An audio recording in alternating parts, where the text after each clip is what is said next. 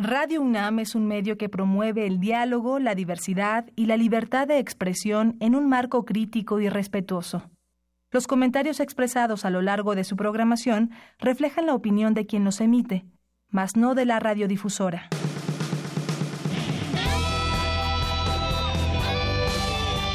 Prisma RU.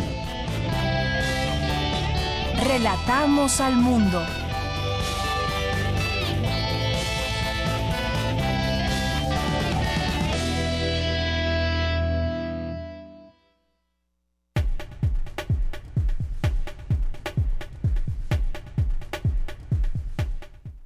Hola, ¿qué tal? Muy buenas tardes. Qué bueno que nos acompañan aquí en el 96.1 de FM por Radio UNAM. Es la una con siete minutos y le agradecemos su sintonía. Hoy vamos a estar platicando de varias cosas, varios temas, como todos los días que les traemos aquí diferentes propuestas. Y entre ellas vamos a invitarles a que lean y que vayan a la presentación del libro de Historias Desconocidas de la Conquista de Trino, que ya está por aquí y en un momento más lo tendremos aquí en la cabina. Así que no se lo pierdan porque muy a su estilo nos platicará de qué trata este libro y bueno, pues maravilloso este libro. Además tenemos un ejemplar para regalar, pero todavía no nos llamen, ¿eh? Todavía no. Pero Vamos a platicar también más adelante sobre eh, los temas de la universidad, que son varios y siguen algunos seminarios muy interesantes, como el del Sistema Nacional Anticorrupción, eh, que es la mesa, una de las tantas mesas que se han llevado a cabo, de las muchas mesas, es la mesa 12. Han estado hoy la doctora Jacqueline Pechard, la maestra Eli Gómez, la licenciada Mariclera Costa, entre otros, hablando de derechos humanos, sobre todo este tema que impera en la discusión aquí en nuestro país. Vamos a hablar también con el doctor Jorge Evia del Instituto de Neurobiología de la UNAM del campus Juriquilla, porque nos tiene un tema que compartir de una clínica que lleva a cabo protocolos de estimulación biomagnética para tratar diversas enfermedades psiquiátricas y neurológicas. Es un tema que están promoviendo para que mucha gente que lo necesite pueda ayudarse con estos conocimientos también y estas técnicas que eh, emanan desde la UNAM. También más adelante vamos a tener en nuestra segunda hora a Edgar Belma Orozco, director general de Estadísticas Sociodemográficas del INEGI, que nos va a platicar de una herramienta que se acaba de presentar o se está presentando todavía en este momento, herramienta de estadísticas intercensales a escalas geoelectorales. Aquí nos va a platicar de qué se trata este tema. Hoy es jueves, jueves de cine con el maestro Carlos Narro, que nos traerá como todos los jueves algún tema relacionado al séptimo arte. Y también en diversa versión hoy Ruth Salazar nos invita a una exposición que se está presentando actualmente en el Museo de Memoria y Tolerancia que tiene que ver con la diversidad sexual. Y también en este espacio Tamara Quirós nos eh, platicará, entrevistará a Jorge Maldonado, egresado del Colegio de Teatro y Dramaturgia de la UNAM, actor y dramaturgo de Last Man Standing. También tendremos información internacional, nacional. Quédese con nosotros aquí en Prisma RU. Mi nombre es Deyanira Morán y lo invito a que se quede también y escuche nuestro resumen informativo. Relatamos al mundo. Relatamos al mundo. Es la una de la tarde con nueve minutos y en este jueves, primer día de marzo, le informamos que la UNAM encabeza la lista de universidades latinoamericanas mejor calificadas en 48 áreas de estudio, de acuerdo con el ranking de las mejores universidades del mundo por materias 2018. En unos minutos, mi compañera Cindy Pérez Ramírez nos tendrá la información bueno, muchas cosas buenas que hay desde la UNAM y que si bien hay temas, hay temas que hay que resolver, las notas importantes como esta son las que nos llevan a estar orgullosos de nuestra casa de estudios y a seguir promoviendo todo este conocimiento que existe y que es una importante centro que emana información para México y para el mundo también. Eh, la UNAM encabezando esta lista de universidades latinoamericanas mejor calificadas. Urge el combate frontal a la impunidad y la corrupción en México, advirtieron especialistas en la antigua Escuela de Jurisprudencia. Mi compañero Jorge Díaz nos ampliará la información más adelante. La obesidad en México no para. Se estima que dos de cada tres mexicanos tienen problemas de peso, advierte experto de la Facultad de Medicina de la UNAM. Más adelante, Cristina Godínez nos tendrá los detalles. En temas nacionales, en temas nacionales, el relator especial de Naciones Unidas sobre los defensores de los derechos humanos, Michel Forst, acusó al gobierno mexicano de no solo no solo de obstaculizar el trabajo de este colectivo, sino de criminalizarlo. Luego de una tercera revisión judicial, un juez de control determinó exonerar al exgobernador de Nuevo León, Rodrigo Medina, de uno de los cuatro procesos que se le siguen. La embajadora estadounidense en México, Roberta Jacobson, anunció su renuncia al cargo en mayo próximo. También se dio a conocer que el mandatario estadounidense Donald Trump planea nominar al empresario tejano Ed Whitaker. Whitaker. El PAN PRD y Movimiento Ciudadano solicitarán un juicio político contra el encargado del despacho de la Procuraduría General de la República, Alberto Elías, por el uso indebido de información para perjudicar a su candidato presidencial, Ricardo Anaya. Bueno, yo creo que ya muchos de ustedes vieron este video en donde se escucha hablar a Ricardo Anaya expresándose mal ahí de la autoridad. Y bueno pues es un tema que sobre todo en redes sociales se ha puesto a la discusión y hay muchos puntos de vista. Cuál es el papel real de la PGR si esto se vale o no qué tan factible es que pues bueno cualquier persona que pueda eh, interponer alguna denuncia ante la PGR pueda ser pues yo no diría espiado porque evidentemente hay cámaras en todas las eh, en las secretarías y en muchas de sus áreas, sobre todo en esta que es un área sensible de la PGR. Pero bueno, ahí está la discusión y el video que se puede escuchar, el tono de las expresiones que utiliza el candidato del PAN-PRD. El gobierno federal rechazó la acusación, niega que exista un uso faccioso o guerra sucia de la PGR en contra de Ricardo Anaya. Ahí está la respuesta. El PAN en el Senado impulsa un punto de acuerdo para que la Secretaría de la Función Pública deslinde responsabilidades por mal manejo de recursos públicos en la construcción del nuevo Aeropuerto Internacional de México. Autoridades federales indagan un posible atentado en un barco propiedad del padre del exgobernador de Quintana Roo, Roberto Borge. El vicealmirante Luis Felipe López Castro, quien se desempeñaba como secretario de Seguridad Pública en Tamaulipas, renunció al cargo que ocupaba desde el 1 de octubre de 2016.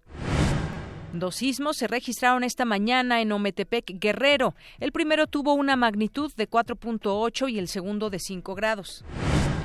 Este jueves, el Frente Frío número 34 se extenderá provocando chubascos con tormentas fuertes en el oriente y sureste del territorio nacional.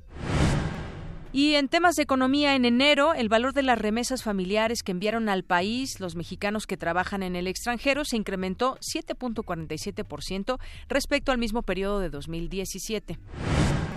En temas internacionales, el presidente de Rusia, Vladimir Putin, presentó un variado armamento nuclear como el misil balístico Sarmat con alcance prácticamente ilimitado y que dice convierte en inútil el escudo antimisiles de Estados Unidos. La ola de frío que golpea Europa desde hace varios días ya dejó más de 50 muertos, mientras la vida cotidiana de millones de personas continúa afectada. Hoy en la UNAM, ¿qué hacer y a dónde ir? La Facultad de Ciencias te invita a la charla Clima Espacial que impartirá Luis Javier González del Instituto de Geofísica esta tarde a las 16 horas en el aula magna Leonila Vázquez, Amoxcali. Asiste a la presentación del libro Mujeres indígenas en la zona metropolitana del Valle de México, condiciones estructurales y subjetividad en la construcción de su experiencia juvenil, que coordinó Yael López Guerrero. La cita es a las 17 horas en el auditorio del Centro de Investigaciones Interdisciplinarias en Ciencias y Humanidades. No te pierdas la presentación del libro Todos somos autodefensas, el despertar de un pueblo dormido, de José Manuel Mireles Malverde. Se llevará a cabo hoy a las 17.30 horas en el Auditorio Ricardo Flores Magón de la Facultad de Ciencias Políticas y Sociales. Para ponerte al día sobre los sucesos del cielo, esta tarde se llevará a cabo la charla Ondas Gravitacionales y Luz al mismo tiempo. Casi estará a cargo del doctor Diego López del Instituto de Astronomía de la UNAM. La cita es a las 19 horas en el auditorio de la Casita de las Ciencias. La entrada es libre.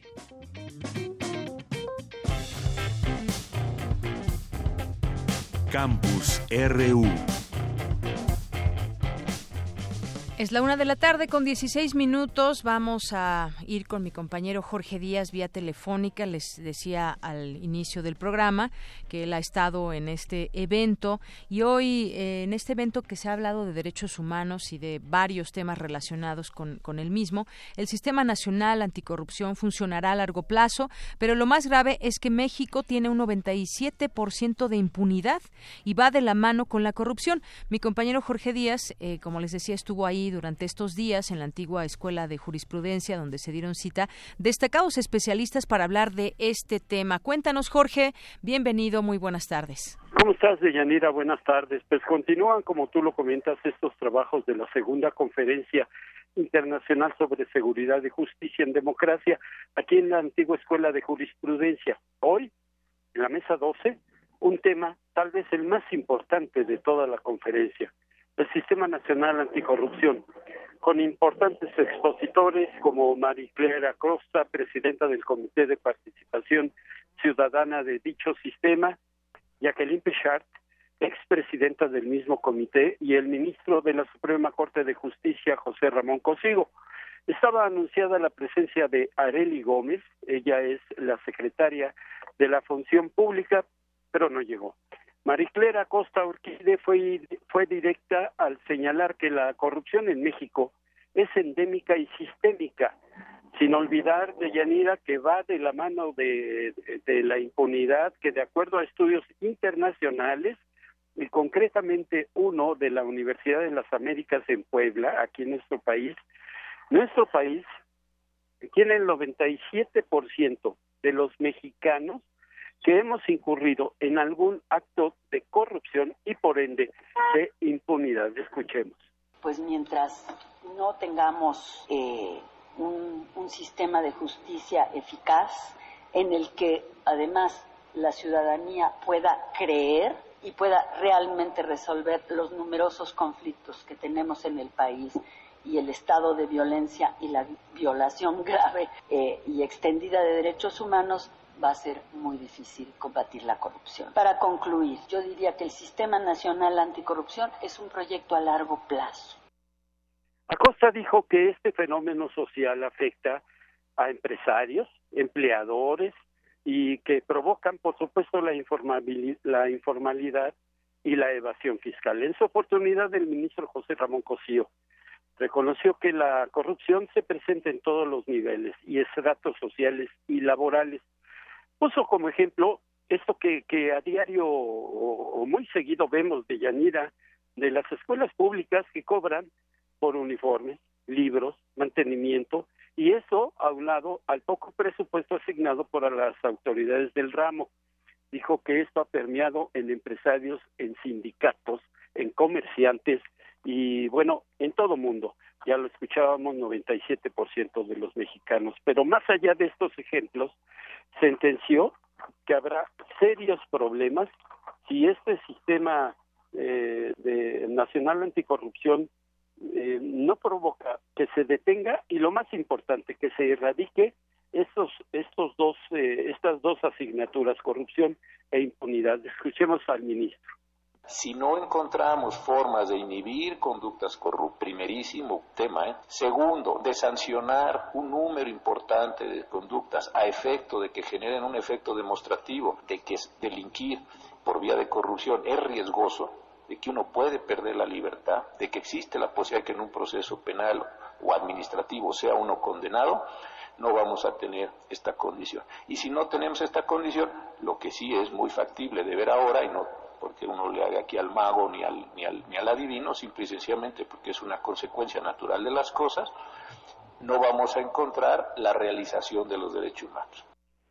Tocó el turno, por último, a Jacqueline Pechard, investigadora de la Facultad de Ciencias Políticas y Sociales de la UNAM y quien ha sido, entre muchas otras cosas, eh, de Yanira, consejera del INE, en aquel entonces el IFE, presidente del IFAI, entre otros casos, entre otros eh, cargos, mencionó que la corrupción no es de ahora, lleva mucho tiempo permeando en la sociedad mexicana. Tú sabes, con la clásica mordida al policía de tránsito, al burócrata para agilizar un trámite, pero que ha tomado otra dimensión con los recientes escándalos, por ejemplo, puso de ejemplo la Casa Blanca y los desaparecidos de la normal rural de Ayotzinapa. Señaló que estos dos temas que laceran a los ciudadanos mexicanos se han convertido en un problema ya global.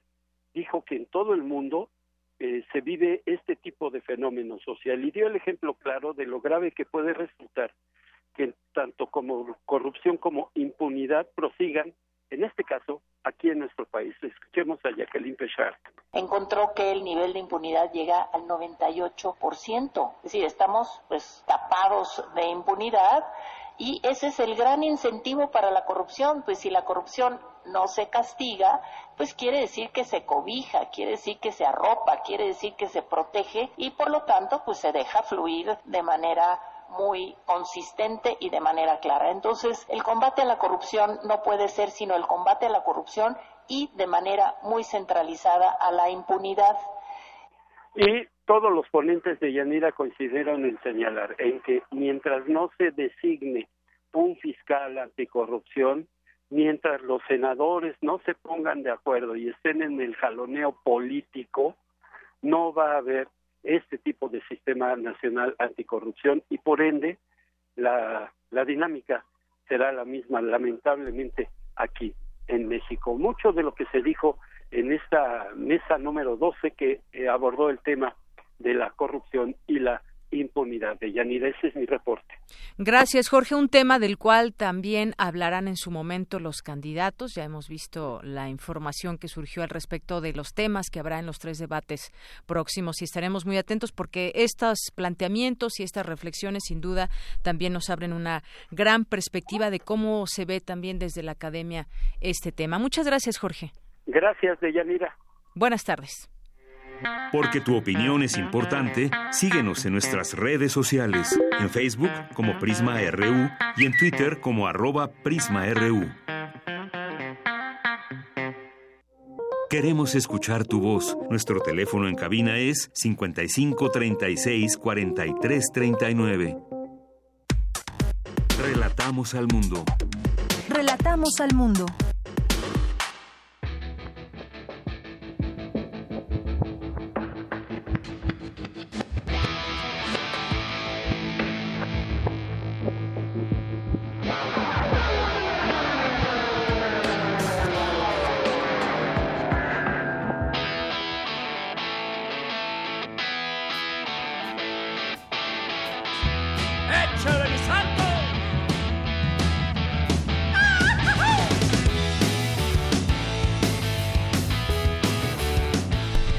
Bien, y así empezamos hoy, arrancamos esta entrevista con Trino, que como les había dicho, ya está aquí con nosotros en la cabina de FM de Radio UNAM para el programa Prisma RU. Bienvenido, Trino. Muchas gracias, Deyanira, estoy feliz de estar aquí, que es como mi segunda casa, porque ah, cómo nos gustaba transmitir la chora por acá. Claro, y, ojalá que haya nuevos planes. Para... Sí, va a haber, seguro.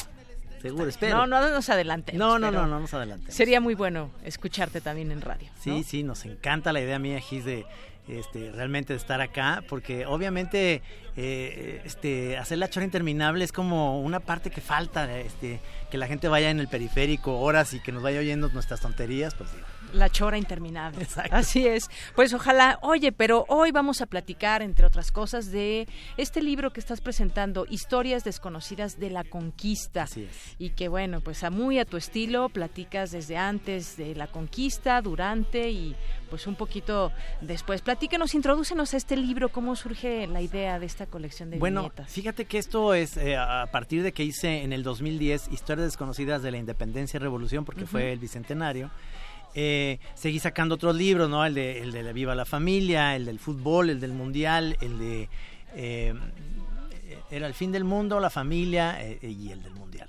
Y entonces un nuevo proyecto, hice un, un, libro para colorear, pero un nuevo proyecto era volver a retomar esto, pero ahora me fui para atrás, decir, bueno, ¿por qué no hago historias desconocidas de la conquista? Porque es divertido y sobre todo porque me doy cuenta que muchos chavitos o muchos maestros de escuela me decían, mira, tu libro no es didáctico, por supuesto que no, pero introduce a los chavos a la historia porque hay hechos de, ahí, de los cuales me hago, eh, hago pitorreo de la noche triste, de los que tú quieras. Son temas que agarro y, y los desarrollo con humor. Claro, y además es el mexicano actual eh, en esos tiempos. O sea, colocas al mexicano actual. Sí pero en esos tiempos de incluso con herramientas eh, actuales no o sea hay aztecas que usan el Twitter, Y, el Facebook y demás no y es, es. como volver para los chavitos millennials pues vuelvan a entender un poquito esto y cómo eh, Hernán Cortés está hecho como un personaje para para que también lo entiendan los chavitos y demás y Cuauhtémoc y, Moctezuma y cómo eran los aztecas con los toltecas y los olmecas, eran como una especie de gringos contra ellos, medio trumps, o sea, se claro, ahí medio, racistas sí, también. racistas, se los traían de bajada y todo el rollo. Así es, y entre, entre algunas otras cosas, bueno, yo traté de elegir aquí algunos pasajes que podríamos compartir. ¿Hablas náhuatl? No, pero obviamente hice algo para lenguas indígenas que por supuesto... Uno de tus eh, personajes responde, ¿eh? Ajá. A huevotl. sí, a, huevotl. A huevotl, ¿Hablas náhuatl? A huevotl. Exactamente. Y bueno, como decías, eh, dentro de estas historias, pues haces alusión a cómo, cómo el mexicano se vería con todo lo que estamos en este momento. Incluso hay un pasaje, por ejemplo, de las pirámides de Teotihuacán, cuando las van a construir y de pronto llegan estos extraterrestres de color rojo y dicen, bueno, yo quería escaleras eléctricas, ¿no? Sí, pero teníamos que, tenían que dar un moche para que se hicieran de eléctricas, no, no como estaban. Y todas estas historias que vas contando, que, que anteceden a, la conquista también. Sí, bueno, y es un poco retomar todo esto como la idiosincrasia del mexicano, obviamente, y es un libro que se puede leer también fuera de este país, ¿no? No, en Sudamérica y en España, por supuesto. ¿Le gustará a los españoles? yo creo que les puede gustar porque, porque es políticamente incorrecto. O sea, realmente este no es nada. También a los indigenistas van a decir que no les va a gustar, ¿me entiendes? El decir a huevotl, pues me van a decir, a ver qué te pasa, ¿no? Claro. Pero, pero obviamente uno tiene que volver en este momento en el que todo está volviendo políticamente correcto y muy serio, a retomar esta, a airear un poquito esto y decir, pues hay que, hay que echar relajo y sobre todo que a los chavitos les encanta, de alguna manera entran a la historia viendo este tipo de cosas, ¿no? Así es. Y bueno, como dices, también esta conjunción de, de distintas eh, lenguas, de distintos grupos indígenas y, por ejemplo, en alguna parte, me parece, se menciona los, los aztecas vistos como los priistas de antes. Sí, por supuesto. porque es que los aztecas llegaron y impusieron su ley, y entonces traían en, en friega a los toltecas y a los olmecas y a los mayas y, y eran, eran, haz de cuenta, el, el, Club América de ahorita, ¿no? Eran los que querían imponer, tenían ahí su Televisa y todo, que era ese rollo para, para ponerlos todos parejos, pero, pero no se dejaban realmente, este, eh, eh, es esa parte, ¿no? Que eras, ellos eran así un poquito conquistadores de otras tribus aquí mismo. Pero entonces llegan los españoles y entonces ponen también sus reglas y entonces pues ahí está el Zócalo, ¿no? Como ejemplo, ahí, ahí está la catedral, pero abajo hay pirámides, o sea, llegaron y dijeron, esto no se vale, una nueva cosa. Y yo me pongo a pensar, a ver, ¿qué seguiría en la historia de la humanidad?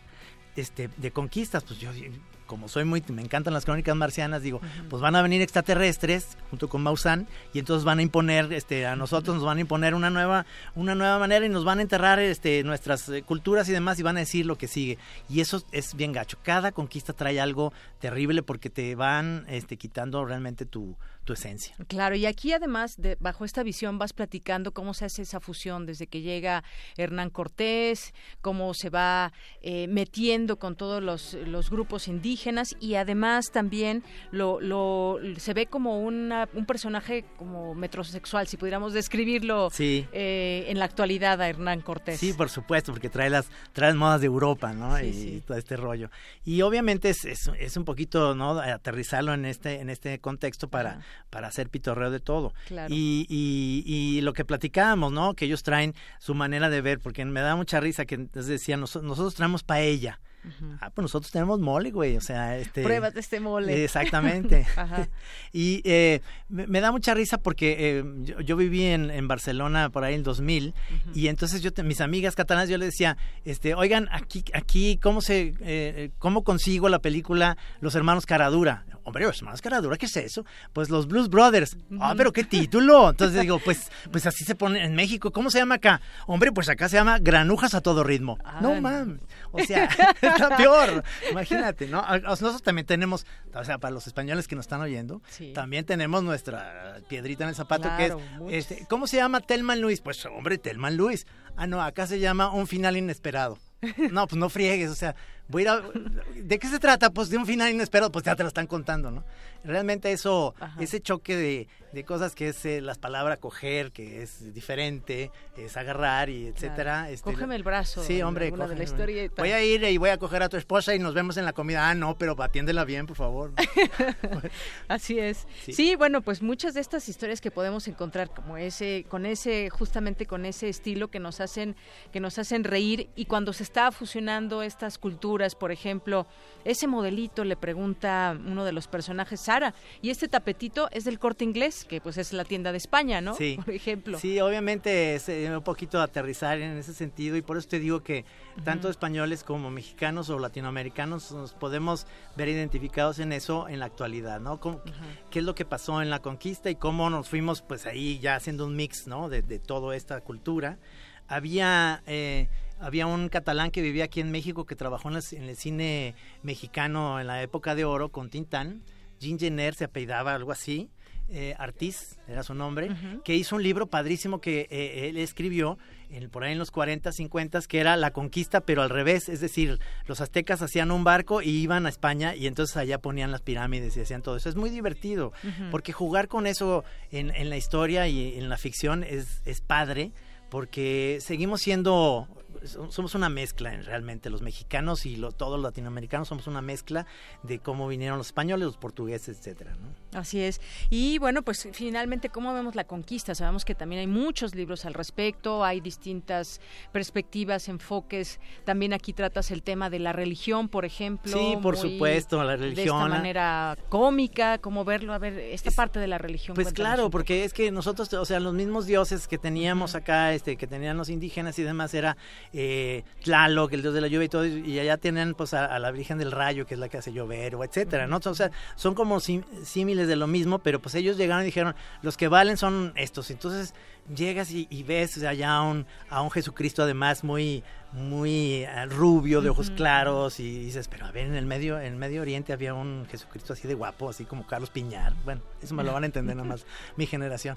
Y, y este, y es eso, es realmente las religiones vinieron también un poquito a, a, decirles a los indígenas, pero si vas a esta iglesia que está en Puebla, está hermosísima, ¿se acuerdan cómo se llama esta churrigueresca así? Pero una cosa, eh, ahí los indígenas, aunque les decían los curas, ponían sus dioses, aunque no se daban cuenta, pusieron ahí también sus dioses como a, la discre, como diciendo, a mí no me vas a quitar todo, o sea, sí, Cholula, en, Cholula, exactamente.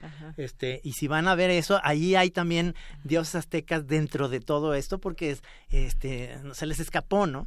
Este, finalmente es eso, ¿no? La, religión también vino a, darle un poquito al traste, al traste a todo esto. Así es, y bueno, pues verlo desde esa perspectiva cómica, porque yo decía, hay muchas perspectivas de donde podemos ver el tema de la conquista, pero todo en general, todas las, las eh, viñetas que haces todos los días, que nos van reflejando también esa realidad ver eh, nuestro momento, nuestro contexto de pronto tan complicado, eh, Trino, que tenemos y estamos además ahora inmersos en un proceso electoral que viene y que a través de la caricatura podemos verle ese lado, pues no sé si es el lado amable, pero por lo menos sí nos da risa, ¿no? Bueno, sí, o sea, yo, ah, en realidad la gente lo dice, haces una tira que pones a los rateros hasta de buena onda. Y yo digo, no es cierto, ya, ya ha sufrido incluso una especie de secuestro que, que no han pasado a mayores, este, pero no, no me caen bien los ladrones, pero tampoco los policías confío tanto, ¿me entiendes? O sea, realmente estamos inmersos en un país en el cual todo se, se mezcló y ya no sabes quiénes son los buenos y los malos. Y, y en ese sentido, las fábulas de policías y ladrones tratan sobre eso. Además, es un tema que todo el mundo dice, ¿cómo le haces después de, desde el 92 que la empecé a hacer en, en Guadalajara esta tira y a la fecha 2018? este, todos los días llega un ratero que dice, esto es un asalto, pero siempre es diferente. habrá, habrá temas que vuelvo a retomar y demás. Pues porque eh, la inseguridad sigue siendo el gran tema en este país. El, no se resuelve. El gran tema, incluso desafortunadamente, de exportación. Ah, vi por ahí un video donde fuiste a Argentina, me parece, y donde hablabas justamente Ah, no, en, Madrid. ¿En Madrid? Sí, porque nunca he estado en Argentina, desafortunadamente yo quiero ir a, ah, bueno, Buenos Aires. En Madrid, en Madrid fue en Madrid, me equivoqué. Y ahí mostrabas también esa parte de, por ejemplo, cómo reírnos de nuestra propia realidad en México. Y lo entendían perfectamente porque, pues desafortunadamente, decía yo, es un tema de exportación el, de la violencia, por ejemplo, el del narcotráfico, y bueno, pues ellos se reían también de todo. De Lo que no les causó mucha risa es porque yo les decía, este, yo tengo, yo tengo un personaje que se llama el Rey Chiquito y a nosotros nos da mucha risa, ah, este, el que ustedes tengan un rey, o sea, mantienen unos huevones ahí todo el tiempo con el mismo, con el dinero, o sea, imagínate esto en este lado, por eso el Rey Chiquito significa un poquito esta, este eh, feudal, este gobierno feudal que tiene el PRI durante tantos años, que es como si fuera un, un reinado, o sea, en realidad se pasan la estafeta los mismos de la misma sangre y son los mismos. Entonces, este, obviamente yo les decía, pues es que a nosotros da mucha risa eso de un rey, este, mantenerse ese, y el rey chiquito venía a hacer esta parte en la cual nosotros nos, nos hace muy, muy gracioso y muy curioso, pero ellos entienden también la parte de la violencia, como los mexicanos tenemos esa capacidad de reírnos y seguimos riéndonos. Y yo digo, nos han robado tanto los, los políticos que lo único que no nos tienen que robar es el humor, porque entonces se va a acabar todo. Exactamente, no nos pueden robar ni eso. no, no. No nos deben robar el, humor. Y también, pues, las generaciones que hay de caricaturistas que han, pues, hecho una época y siguen marcando, marcando esa época.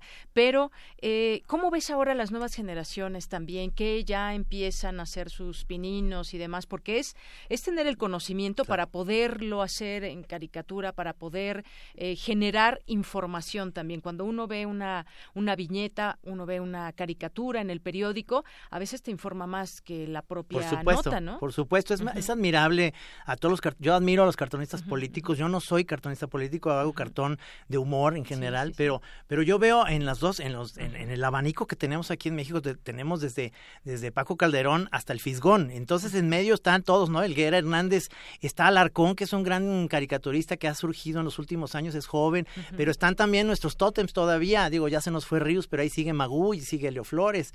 Entonces tenemos un, un, abanico tan grande y los periódicos están cada vez haciéndose menos, que las redes sociales han ayudado un poquito a volver a ver eh, el cartón político y el cartón en general como un arma muy eficaz, porque ahora sí, pues, ¿quién te censura?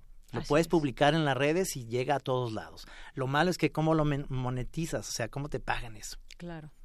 Bueno, pues Trino, eh, caricaturista, que sigues además trabajando, has trabajado en varios medios de comunicación y tienes además a todos tus seguidores, que sale, sale un libro, lo compran, pero sobre todo eh, te leen y que pues es, es muy padre abrir las, las notas en el periódico y de pronto encontrarse con pues muchas notas malas en general y demás, pero poder eh, tener un, un oasis o un remanso de todo de toda esta información que se genera todos los días. No, yo estoy, estoy feliz, estoy ahí en el financiero.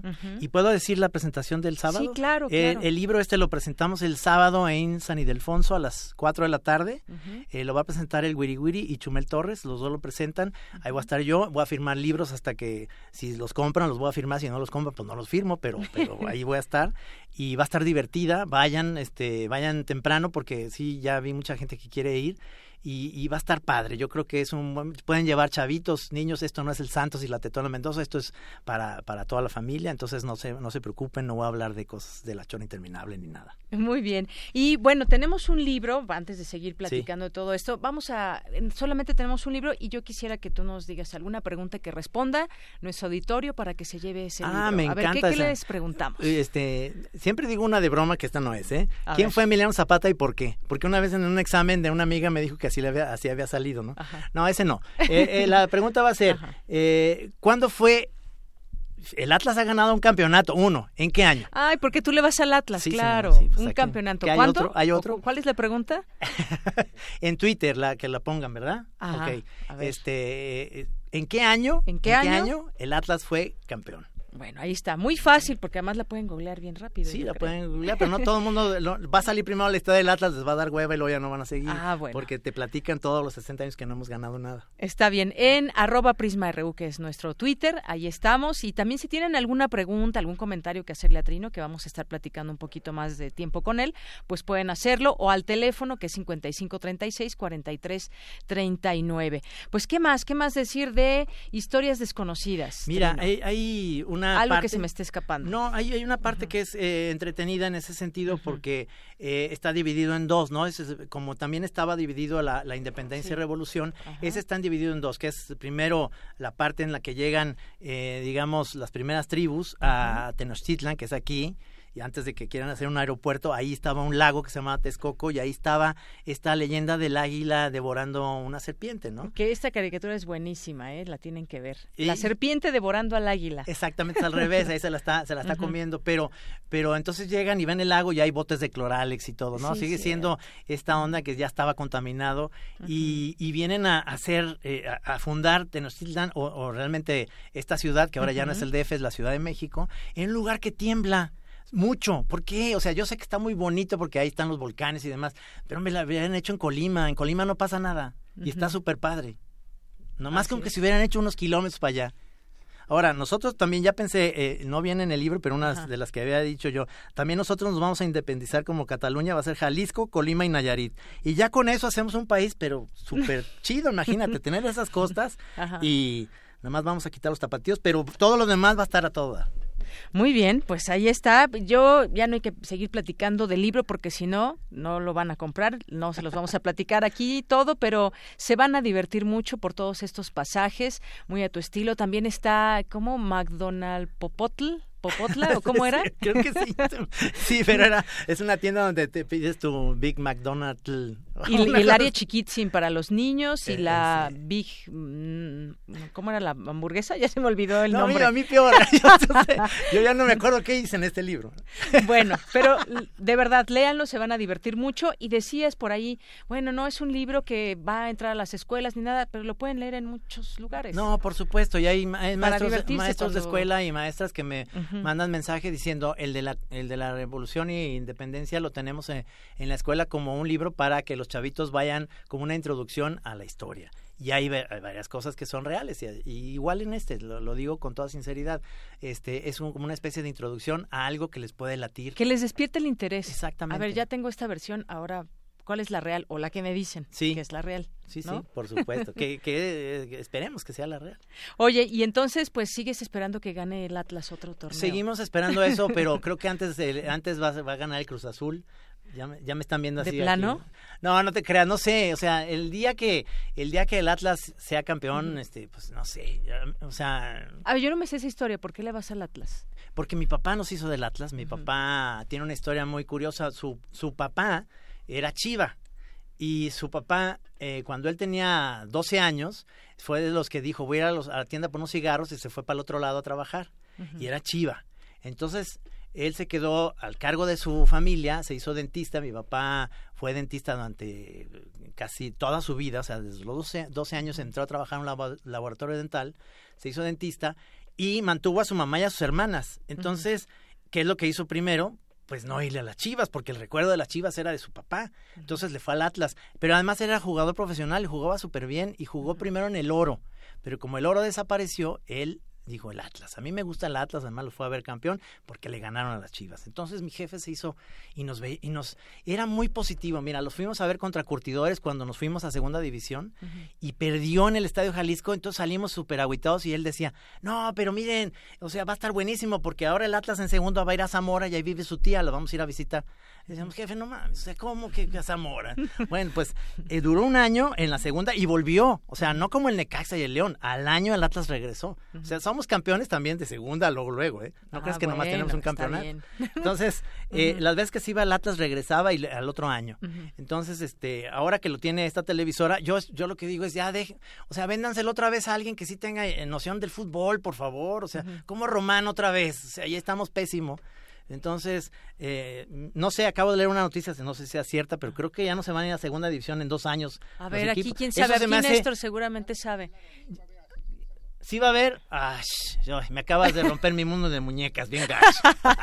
Dije, no importa que vayamos en último, hay que jugar bonito. Que eso es lo que es el Atlas. Mi papá decía, vamos a ver al Atlas, va a haber goles, aunque sea en contra, pero va a haber goles. Y sí, lo ibas a ver con Chavarín y Berna y Abel Verónico y Amaury da Silva y era Pepe Delgado y era un equipo maravilloso. Ese es el, Atlas que yo viví y, ya no se puede hacer uno de otro equipo, la verdad. Ahora yo veo la Champions porque este también en la Champions, pero en la Champions afortunadamente sí le voy a uno que gana, le voy al Barça. Ah, qué bueno.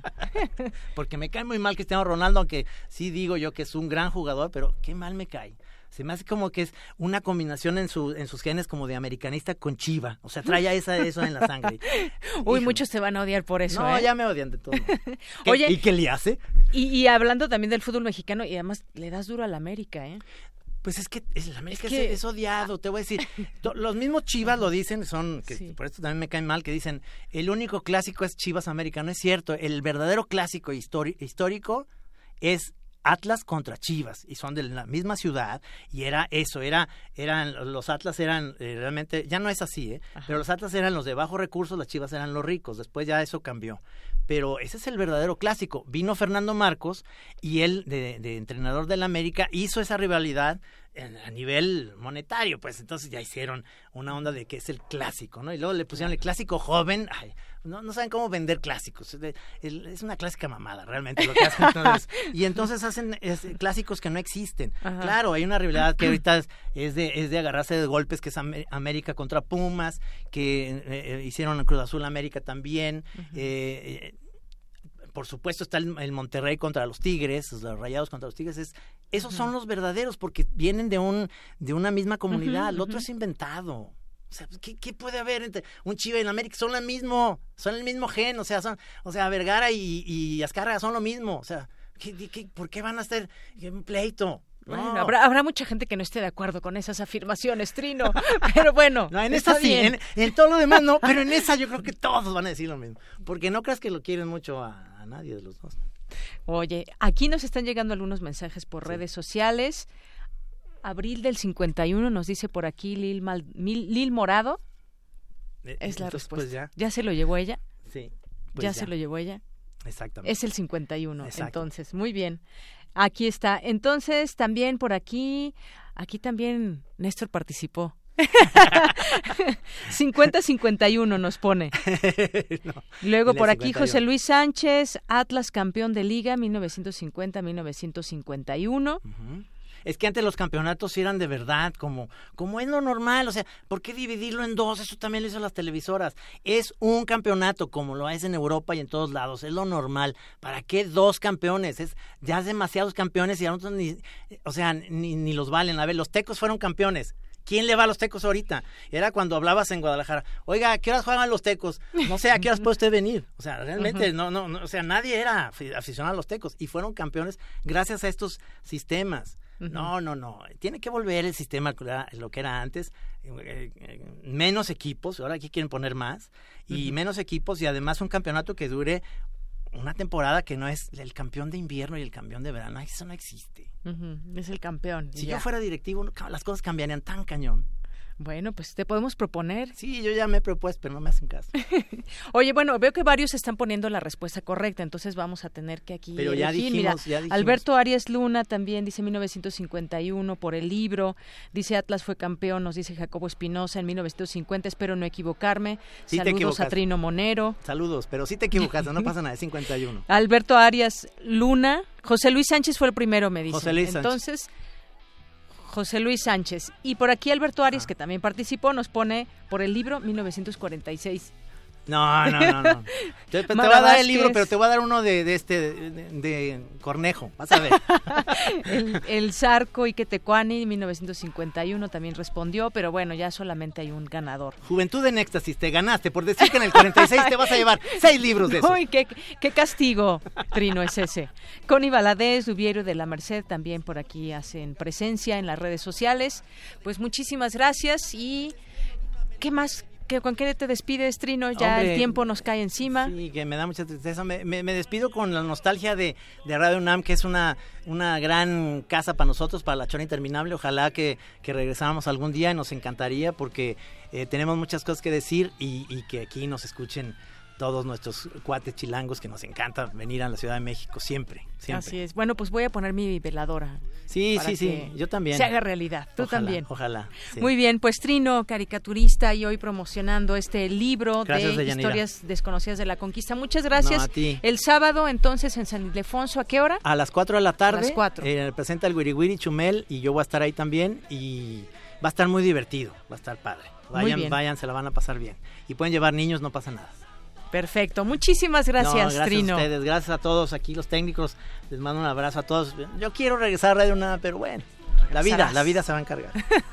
Muy bien, pues con esto nos despedimos. Trino, muchas gracias.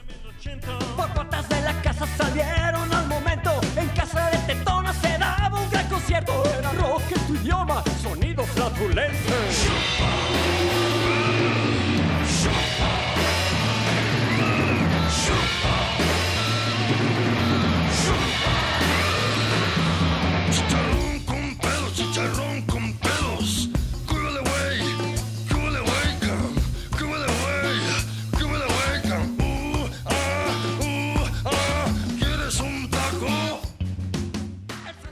Porque tu opinión es importante, síguenos en nuestras redes sociales, en Facebook como Prisma RU y en Twitter como arroba PrismaRU. Queremos escuchar tu voz. Nuestro teléfono en cabina es 55 36 43 39. Internacional RU.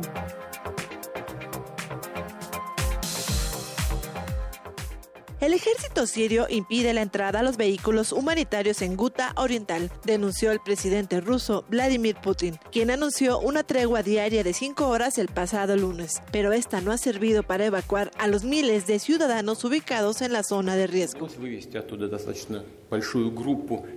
Conseguimos evacuar a un grupo bastante grande de personas que se querían ir, pero también había un segundo grupo que estaba preparado y no ha podido abandonar el lugar porque no se lo han permitido. Las bombas caen incluso en territorio de nuestra embajada. ¿Qué vamos a hacer? ¿Tolerarlo eternamente? Por supuesto que no. El presidente de la Comisión Europea, Jean-Claude Juncker, exigió a Kosovo mejorar sus relaciones con sus países vecinos para estudiar su candidatura de adhesión a la Unión Europea. Por el momento, solo Serbia y Montenegro parecen tener opciones para conseguirlo hasta el año 2025. El Parlamento de Cataluña aprobó una resolución que reconoce simbólicamente la legitimidad de Carles Puigdemont como presidente de la Generalitat y abre la puerta a la creación de un nuevo gobierno ejecutivo. En una reunión con legisladores demócratas y republicanos en la Casa Blanca, el presidente estadounidense Donald Trump reiteró su apoyo a algunas medidas de control en la venta de armas y marcó distancia con la Asociación Nacional del Rifle. Soy el mayor fan de la segunda enmienda, soy un gran fan de la Asociación Nacional del Rifle, pero he almorzado con ellos y les he dicho, ha llegado la hora, tenemos que acabar con este sinsentido. El Consejo Nacional Electoral de Venezuela informó que las elecciones presidenciales de consejos legislativos y municipales serán reprogramadas para la segunda quincena del mes de mayo. Jorge Rodríguez, jefe de campaña del candidato presidencial Nicolás Maduro, dijo que este acuerdo electoral firmado con la oposición busca garantizar la participación. En un acto de ratificación del espíritu de paz de las grandes mayorías de las venezolanas y de los venezolanos. No hay otra alternativa. La única opción es el voto. La única opción es que sean las venezolanas y los venezolanos quienes decidan a través de comicios transparentes el Departamento del Tesoro de Estados Unidos redujo a más de la mitad el préstamo a Puerto Rico para la reparación de la isla tras el paso del huracán María en septiembre de 2017. Ahora la administración de Donald Trump entregará 2 mil millones de dólares.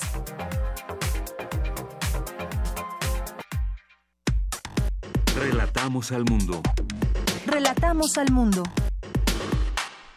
Continuamos una de la tarde con 54 minutos. Ya tenemos en la línea telefónica al doctor Jorge Evia del Instituto de Neurobiología de la UNAM, Campus Juriquilla. ¿Qué tal, doctor? Bienvenido a este espacio. Muy buenas tardes. Gracias. Buenas tardes. Mucho gusto.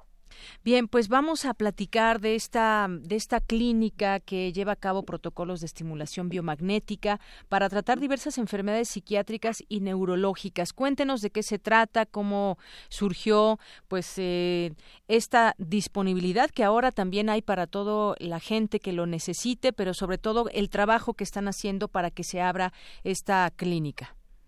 Sí, bueno, mire, la estimulación magnética es una técnica que se utiliza desde hace muchos años. No es muy conocida en México aún, pues por algunas limitantes, sobre todo en el costo para la adquisición de un equipo.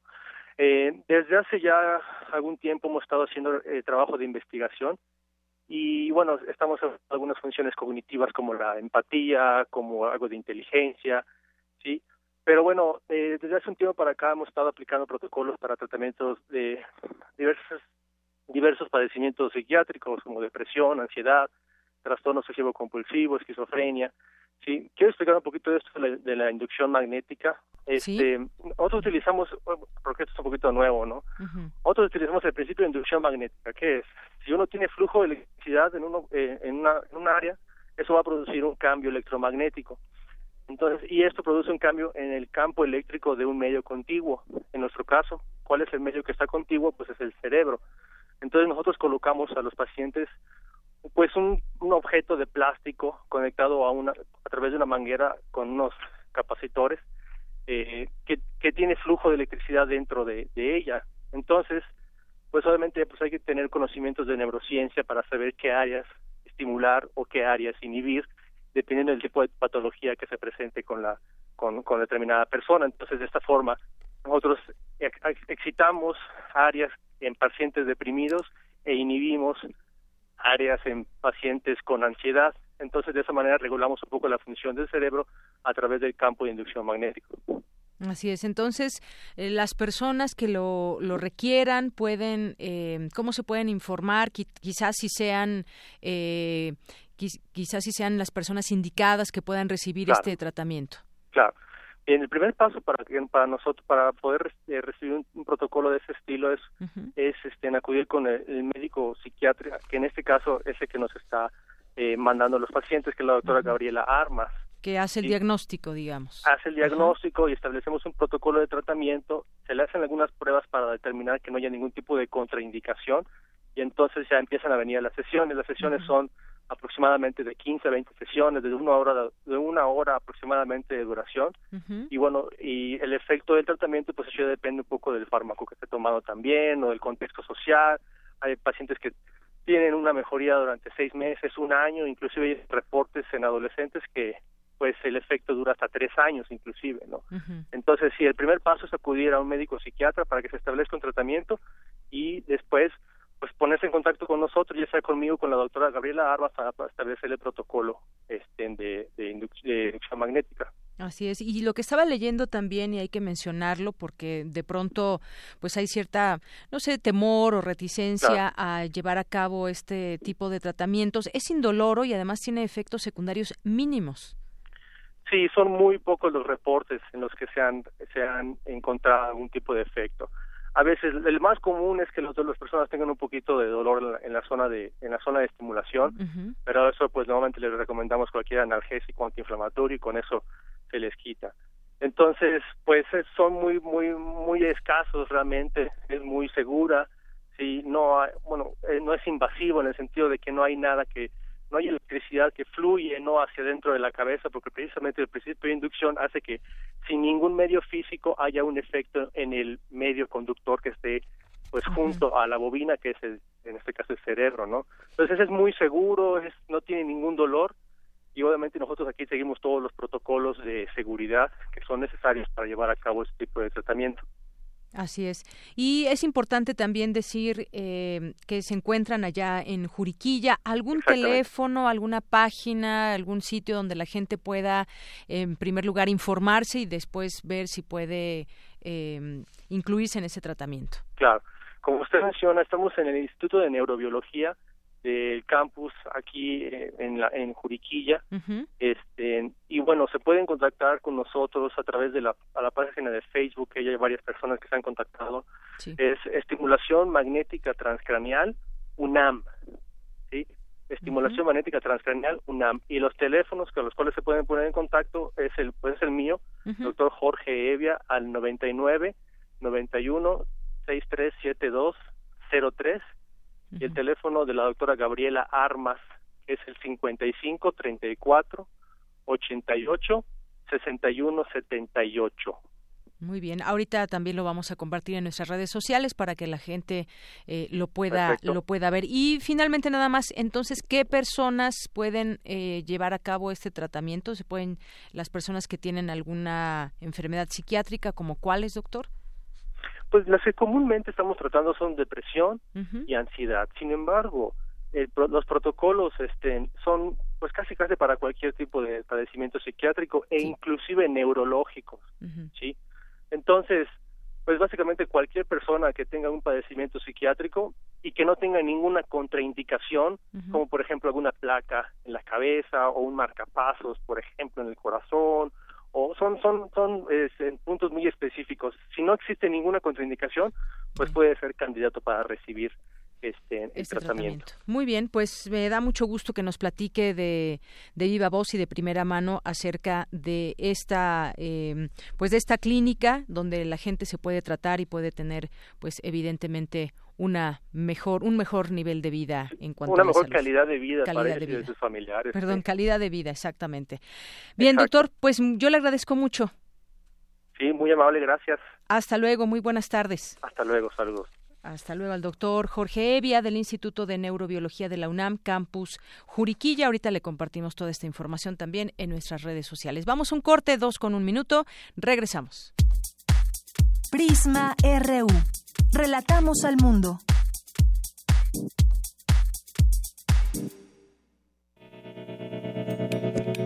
Universidad Nacional Autónoma de México. La Universidad de la Nación.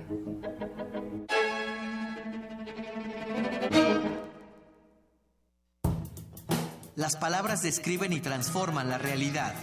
El diálogo en materia de Estado nos concierne a todos. La Universidad Nacional Autónoma de México y la Comisión Nacional de los Derechos Humanos invitan a la segunda conferencia internacional, Seguridad y Justicia en Democracia, hacia una política de Estado centrada en los derechos humanos. Especialistas de diversos ámbitos formularán propuestas en beneficio de nuestra sociedad. Te esperamos del 26 de febrero al 2 de marzo en la antigua Escuela de Jurisprudencia. Calle de Academia número 22, Colonia Centro, Ciudad de México. Para más detalles visita el sitio web www.seguridadjusticiaydh.com. Los acaban de sentenciar. ¿Y qué? Seguro salen al ratito. No, les dieron cadena perpetua. ¿Pero cómo? ¿Cadena perpetua? Entre otros casos, el 25 de enero de 2018, mucha gente fue condenada a 140 años de prisión por secuestro y homicidio. El Partido Verde propuso modificar la ley para castigar con una pena máxima de 140 años a secuestradores. Hoy es ley aprobada y ya se aplica. Partido Verde. Cumplir es nuestra misión. Propaganda institucional del Partido Verde. Unidad sin confrontar. Los jóvenes de México estamos siempre al frente de los grandes cambios sociales. Somos los jóvenes del 68 y el despertar cultural. Somos los jóvenes del 85 que abrimos paso a la democracia. Y somos los jóvenes que en el 18 estamos combatiendo la corrupción. Caminando sin descanso para que los derechos se respeten, para que tengamos justicia, para construir la democracia. Dimos un paso y ya caminamos kilómetros. Empezamos unos cuantos y hoy somos millones. Porque estamos al frente del cambio. PRD. Cine, teatro, danza, museos, La oferta cultural de la Ciudad de México es una de las mayores a nivel mundial. ¿Te gustaría planear un fin de semana inolvidable? Escaparate 961. La UNAM y la Ciudad de México en un solo lugar. Sintonízanos todos los viernes a las 3 y cuarto de la tarde y aprovecha todo lo que esta gran ciudad tiene para ofrecerte. Escaparate 961. Por el 96.1 de FM. Radio UNAM. Experiencia sonora.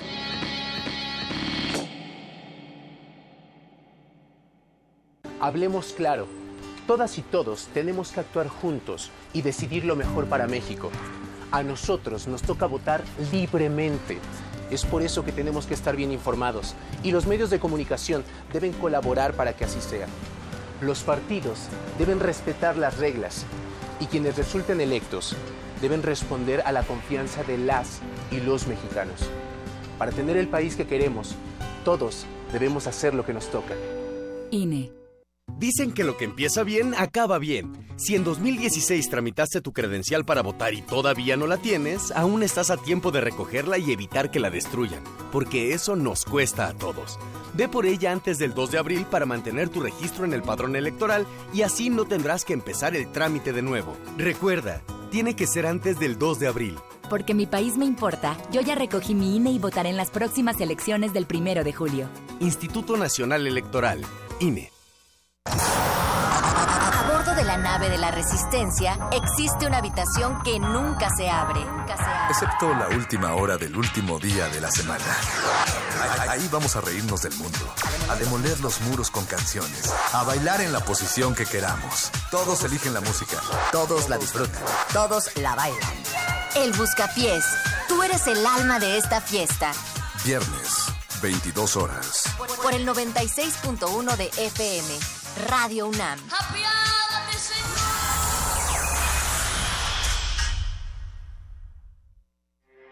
Porque tu opinión es importante, síguenos en nuestras redes sociales, en Facebook como Prisma RU y en Twitter como arroba PrismaRU.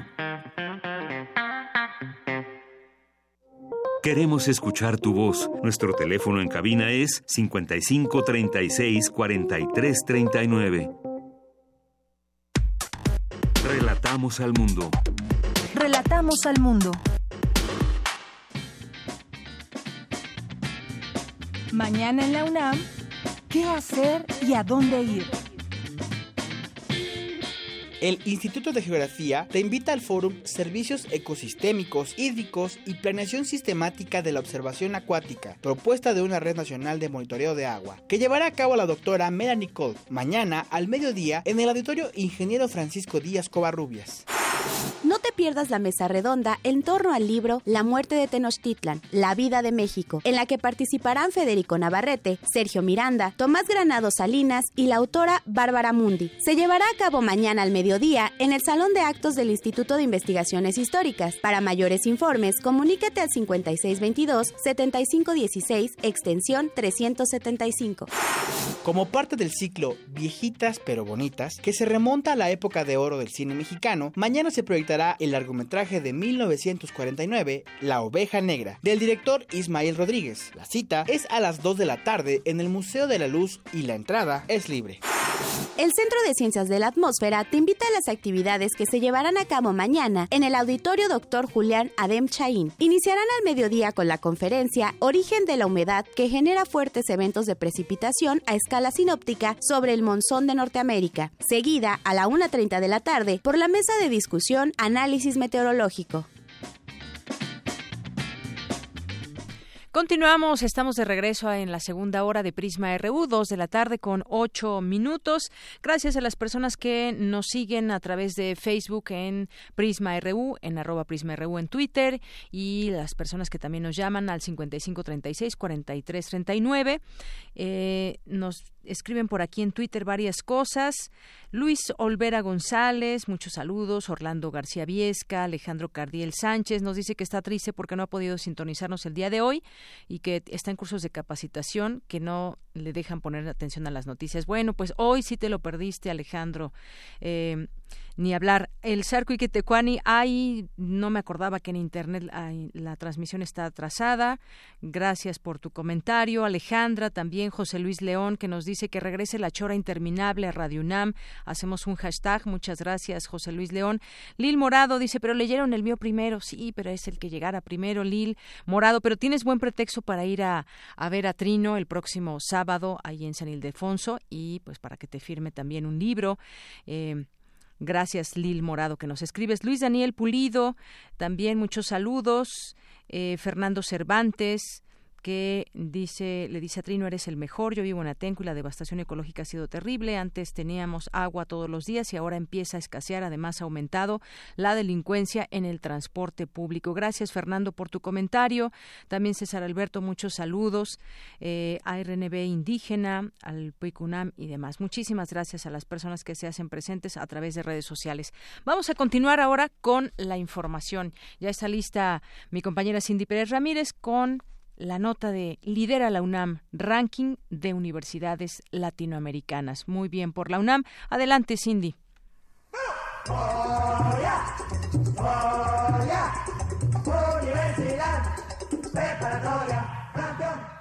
La Universidad Nacional Autónoma de México lidera la lista de las universidades latinoamericanas mejor calificadas en 48 áreas de estudio. De acuerdo con la octava edición de los QS Rankings de las mejores universidades del mundo por materias 2018, 12 departamentos de la UNAM están dentro del top 50 del mundo, por delante de la Universidad de Sao Paulo, Brasil, la Pontificia Universidad Católica de Chile y la Universidad de Buenos Aires, Argentina.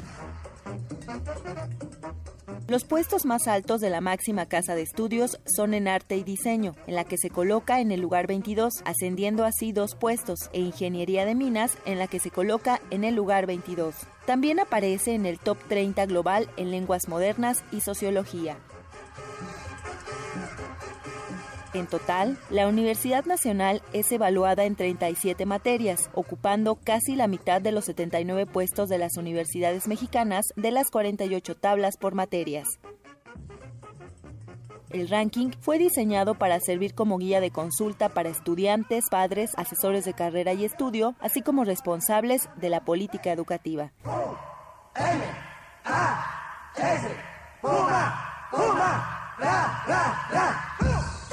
Para Radio UNAM, Cindy Pérez Ramírez. Bien, gracias, gracias Cindy Pérez Ramírez. Vamos ahora con mi compañera Dulce García, que tiene información acerca de la conferencia Otredad e Imaginario Social en el siglo de las luces, realizada en el Instituto de Investigaciones Antropológicas. Dulce.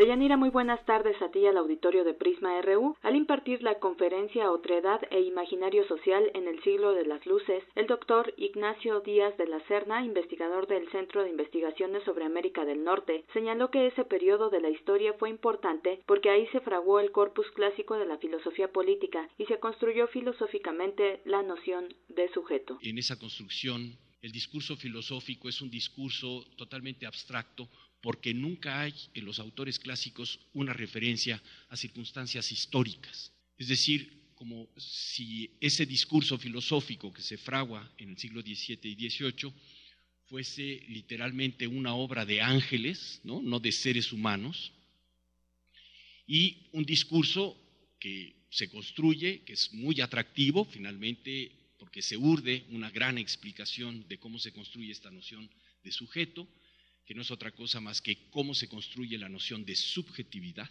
Y entonces aparece el problema de la relación de la subjetividad con lo que está fuera de cada uno de nosotros. Habló también de la posibilidad de cómo se construyen imaginarios sociales, que son una forma de explicar la autoconstitución de las sociedades, lo que sirve para entender el proceso de la modernidad. Somos un momento histórico, hoy lo que somos, que necesita continuamente estar regresando a la reflexión acerca de lo que fue la modernidad, porque ahí finalmente encontramos nuestros orígenes, podemos señalarlos y eh, todo diagnóstico que podemos establecer, tanto un diagnóstico bueno como un diagnóstico malo acerca de nuestro mundo contemporáneo, las bondades o las eh, maldades y defectos normalmente las situamos justamente en esa época en esa época histórica. Dijo que algo fundamental en relación a la modernidad es entender que los grandes defectos de esta son parte del legado del espíritu ilustrado que permeó en el siglo XIX. Uno de los grandes descubrimientos del siglo XIX, me parece, dentro de nuestra cultura, fue justamente el espíritu historicista. Empezamos a entender como seres históricos. Pero el historicismo está completamente ausente, no solamente desde el siglo XVII y XVIII, sino desde antes. Por consiguiente, entender las sociedades occidentales eh, que se desarrollan en el siglo XVII y XVIII, esa perspectiva historicista sería un gravísimo anacronismo. Por consiguiente, era necesario entenderlas de otra manera, entenderlas y entender lo que, lo que sucedía en ellas. Creo que lo que sucede en la época moderna es la necesidad de explicar un origen de la sociedad moderna. De Yanira Auditorio de Prisma RU, Ignacio Díaz de la Serna finalmente dijo que esa necesidad de explicar el origen de la sociedad moderna es uno de los procesos de cohesión social. Es el reporte. Muy buenas tardes. Gracias, Dulce. Muy buenas tardes. Bien, y vamos a continuar en un momento más. Va, a estar aquí con nosotros mi compañera eh, Virginia Sánchez para platicarnos de un tema que tiene que ver eh, un tema que se abordó en el seminario eh, sobre los movimientos sociales, memoria y resistencia, el caso de Ayotzinapa, y que, como sabemos, el tema de los movimientos sociales eh, tiene que ver también, como en el caso de Ayotzinapa y otros, con la memoria y la resistencia, porque en muchos de los casos donde hay movimientos sociales que no han tenido un fin, digamos, donde se sepa la verdad de lo que sucedió. Más allá de eso, pues se alude a que no se olviden, no se olviden esos movimientos por los cuales nacieron, alguna razón en especial, como el caso de Ayotzinapa, esta desaparición de jóvenes, cuando hasta el momento no tenemos, no tenemos la verdad del el tema, no conocemos exactamente qué fue lo que sucedió. Y bueno, en lo que tenemos esta información, también comentarles que el sismológico va a instalar 52 estaciones nuevas de monitoreo monitoreo en el país. Se, se sumarán a las 168 que actualmente operan y se asignaron 106 millones de pesos para apoyar las actividades del Servicio Sismológico Nacional. Y hay que decirlo, si podemos hablar de estas nuevas estaciones de monitoreo, han servido muchísimo para darnos cuenta y, y además es un trabajo conjunto, una coordinación que tiene que ver con estas estaciones de monitoreo y que tiene también que ver cuando eh, el tema de las alertas sísmicas que han salvado vidas. Desafortunadamente, muchos lugares todavía no cuentan con ello, pero yo supondría que para muchos estados esta herramienta debe ser utilizada para los siguientes años, dado que pues los eh, lugares sísmicos no van a seguir de no van a dejar de serlo. Bien, vamos ahora, ahora sí con mi compañera Virginia Sánchez, que nos tiene este tema sobre lo que se dijo en este seminario, los movimientos sociales, memoria y resistencia, en el caso específico de Ayotzinapa. ¿Qué tal, Vicky? Muy buenas tardes. Hola, ¿qué tal, Deyanira? Muy buenas tardes a ti y al auditorio de Prisma RU. El caso de Ayotzinapa no puede centrarse exclusivamente en la desaparición de los 43 estudiantes normalistas sino a todo lo acontecido esa noche del 26 y 27 de septiembre de 2014, donde sobre todo se reflejó la existencia de un Estado fallido, que actúa de manera reactiva en zonas como Guerrero, por lo que es importante mantener la memoria histórica.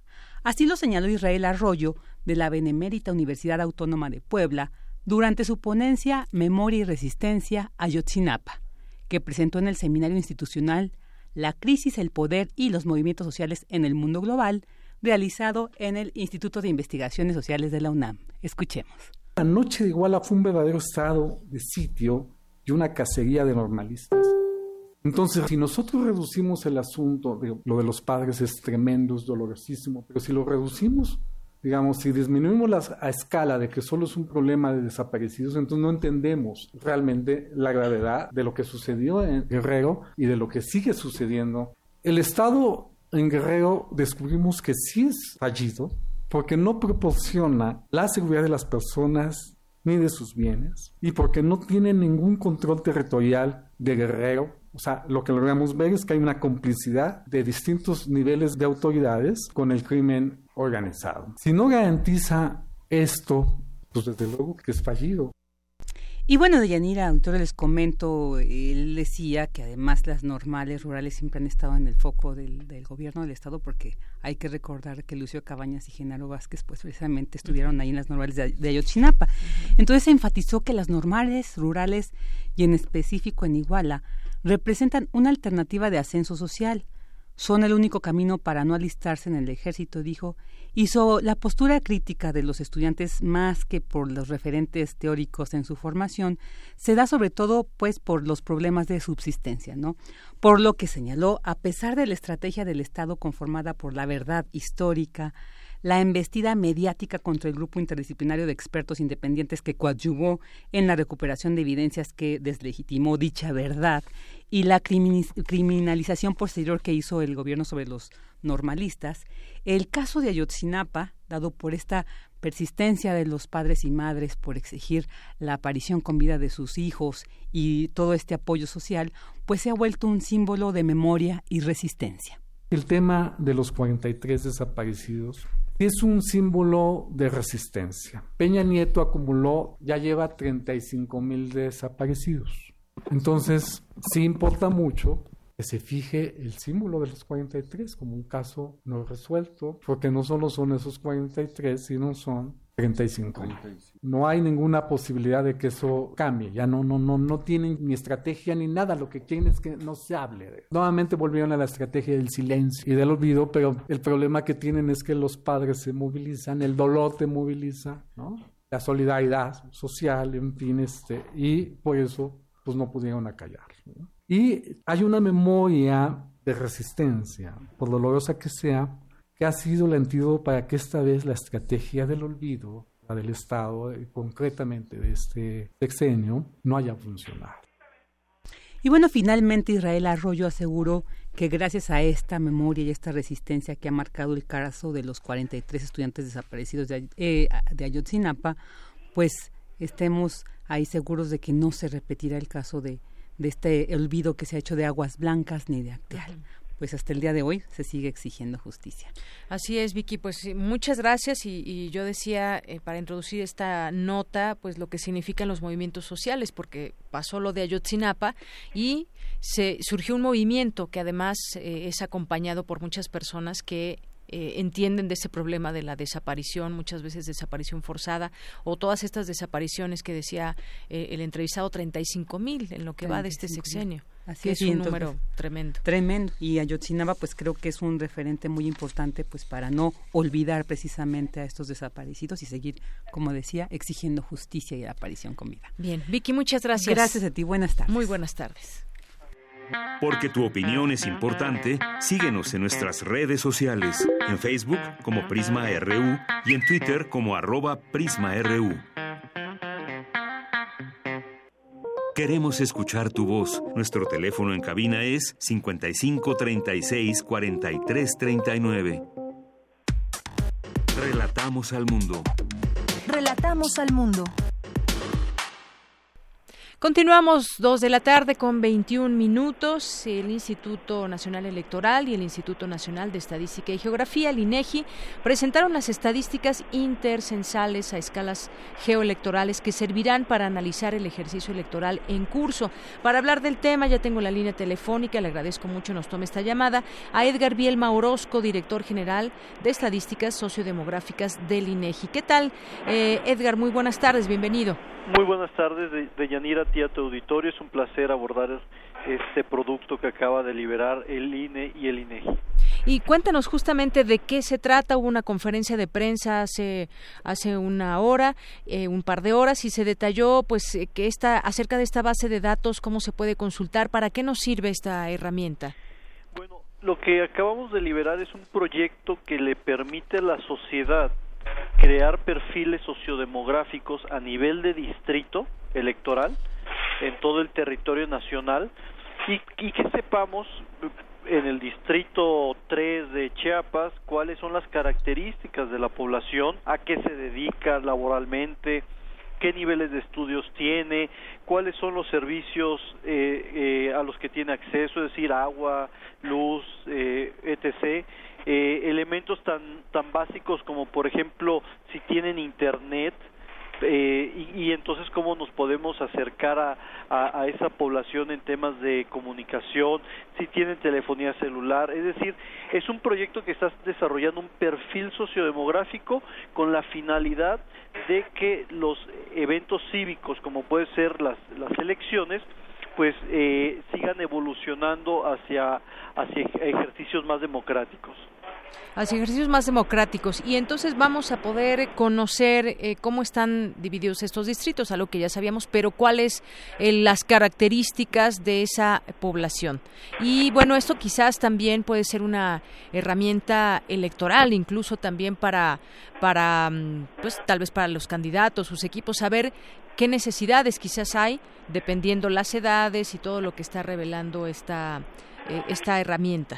Es correcto, este Deyanira, esta herramienta tiene un espectro de utilización tanto para investigadores, funcionarios electorales, partidos políticos, candidatos a cargos de elección popular y la población en general. Es decir, eh, si, si, si alguien va a un municipio y se enfrenta a una población cuya edad mediana es de 38 años, pues el discurso y el acercamiento de esa población tendrá que ser muy diferente a un, eh, a un distrito electoral donde la edad mediana es de, de 17 años, ¿no? Es decir, es una población muy, muy joven, como puede ser el distrito 3 de Chiapas, que ya ponía de ejemplo, contra el distrito 15 de la Ciudad de México, donde, insisto, la edad promedio, eh, mediana, perdón, es de 38 años, definitivamente el acercamiento a la población tiene que ser diferenciada, ¿no? Y también las necesidades que ellos tienen. Entonces, eh, lo que estamos generando es eso, ¿no? Que, se hagan elecciones este, o, o, detonar elementos para que se generen elecciones, insisto, con, con mayor información por parte de la sociedad. Así es, y que veo que, pues sí, es una información muy útil que tendrán eh, partidos políticos, candidatos, la misma población que la podemos checar, porque hay 10 ejes temáticos que podríamos conocer de la población, la composición por edad y sexo, distribución territorial, eh, entre otras cosas aquí, a ver, estaba viéndolo justamente en la página Nacionalidad de acta de nacimiento. Exactamente, fecundidad y mortalidad, vivienda, características educativas. En características económicas, a mí que me gustaría destacar, porque esta es la tercera edición que libera el, el INEGI junto con el INE, eh, por primera vez estamos generando un perfil ya no solamente de población económicamente activa, es decir, la gente que trabaja, sino además en qué trabaja es decir, si trabaja en, en, en, el sector agricultura, ganadería y pesca, si trabaja en el sector comercio, en el sector industria, manufactura y electricidad, etc., si trabaja en diferentes rubros con la finalidad de que se vayan eh, haciendo más especializados esos perfiles, ¿no? También está la gran temática de situación conyugal, la afiliación al servicio de salud y la etnicidad, uno de los elementos también que se ha promovido en los últimos años. Así es. Bueno, pues sin duda son datos que mm, acercan justamente a esa población. Eh, nosotros poder conocer también cómo está esa densidad poblacional en todos los distritos electorales que tiene a su cargo el INE, junto con ese trabajo que está haciendo el INEGI. Una herramienta sin duda que será muy útil para conocer esos perfiles de población. Sí, sí, mira, déjame darte ya nada más un dato muy interesante, cómo pueden ser de diferentes eh, los resultados en una elección dependiendo de un atributo de la característica de la población. Pues tenemos dos distritos en la Ciudad de México, el 15 y el 10, donde el acceso a Internet es del 82 y 75, casi 76% respectivamente. Y en contraste tenemos el distrito 2 y 11 de Chiapas con 2 por 2% y 1% de cobertura de internet en los hogares. Como tú verás, indudablemente que, que la difusión, que el acercamiento a esta población va a ser diametralmente diferente. es decir, la información que, que reciban en, en estas próximas elecciones, elecciones los distritos de la Ciudad de México, no van a tener nada que ver a las, a, en materia de comunicación a lo, a, lo que experimenten eh, eh, los distritos que te referí en el estado de Chiapas. Así es, eh, esta importancia de esta información ya a 30 días de que inicien las campañas y que nos va a permitir al público en general hacer una consulta para entender mucho mejor lo que ocurre en el país. Este ejemplo que usted nos podía nos pone es muy revelador. mientras en la Ciudad de México algún dos distritos tienen el 80% de conectividad, en otros pues la información les va a llegar de una vía completa completamente diferente. No sé si lleguen ahí, por ejemplo, los candidatos y vean también todas estas necesidades que puede haber ahí, pero la manera en que les llega la comunicación, hablando de este proceso electoral, pues es muy diferente a la que les llegará desde la Ciudad de México, por ejemplo. Es correcto. y, y, queremos hacer extensivo el uso de esta herramienta a la población en general para que también se conozcan así ellos mismos, de tal forma que conocen a ellos mismos qué, qué es lo que sucede en su distrito, va a ser más fácil que las demandas que como sociedad generemos vayan encaminados a eh, a las necesidades que se les están planteando, que, que ellos están viviendo de manera cotidiana. ¿Y dónde pueden encontrar esta información? Bueno, en la página del INEGI www.inegi.org.mx, en la parte de mapa digital de México, eso es muy importante.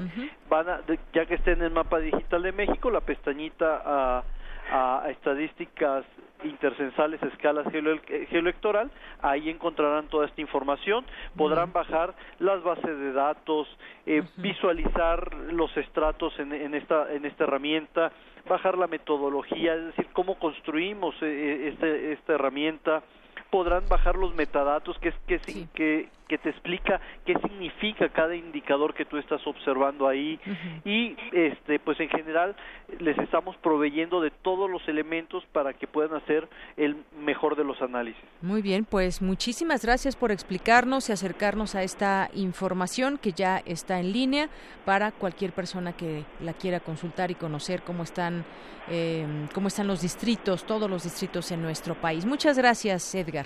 A tus órdenes, que tengan muy buena tarde tú y tu auditorio. Gracias, muy buenas tardes. Edgar Bielma Orozco, director general de Estadísticas Sociodemográficas del INEGI. Pues habremos de consultar esta herramienta, este mapa digital de México con todas sus estadísticas también. Porque tu opinión es importante, síguenos en nuestras redes sociales, en Facebook como Prisma RU y en Twitter como arroba PrismaRU. Continuamos dos de la tarde con 30 minutos. Vamos hoy a diversa versión con Ruth Salazar. Identidad, amor y sexualidad es la exposición que se presenta actualmente en el Museo Memoria y Tolerancia. Adelante. Diversa versión. Transitando al horizonte de la igualdad.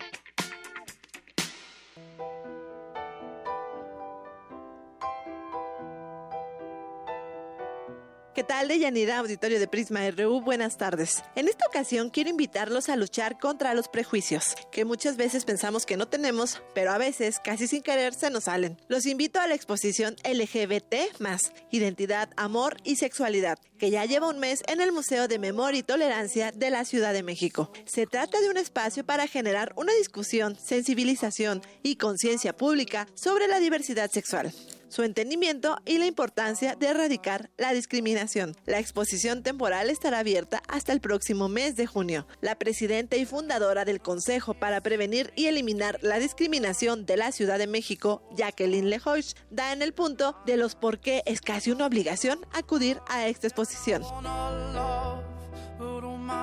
Ver cada marcha, cada orgullo de lo que significa marchar, cada foto, cada uno de los desplegados históricos que fueron compartiendo y que han sido parte de este ejercicio de derechos.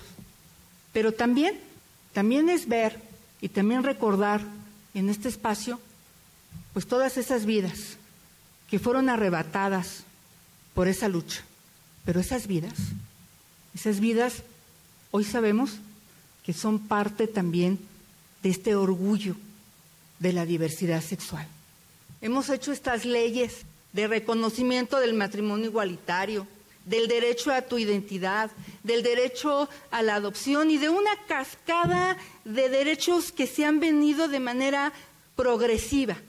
Por ese orgullo es que la diversidad sexual y de género se merece estar en un museo.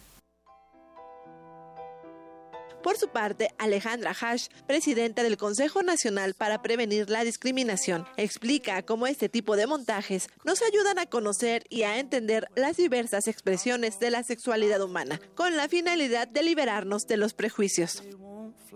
Que ayudan a entender la diversidad humana el enfoque que plantea la exposición, que es muy pertinente en el contexto actual donde los prejuicios y los estereotipos que todavía enfrenta el reconocimiento de estos derechos son en mucho debido a una gran ignorancia. La exposición permite poder entender la diferencia entre cada una de estas categorías, la orientación sexual, la identidad de género, la expresión de género, y ayudan a entenderlo desde un respeto a la diversidad. Si creemos que este tipo de temas, donde existe todavía una gran transfobia, homofobia, lesbofobia, tiene que haber un acercamiento no solamente de contenidos en términos científicos y de evolución de los derechos humanos, sino también desde la empatía y del acercamiento de que esa diversidad está en todos lados.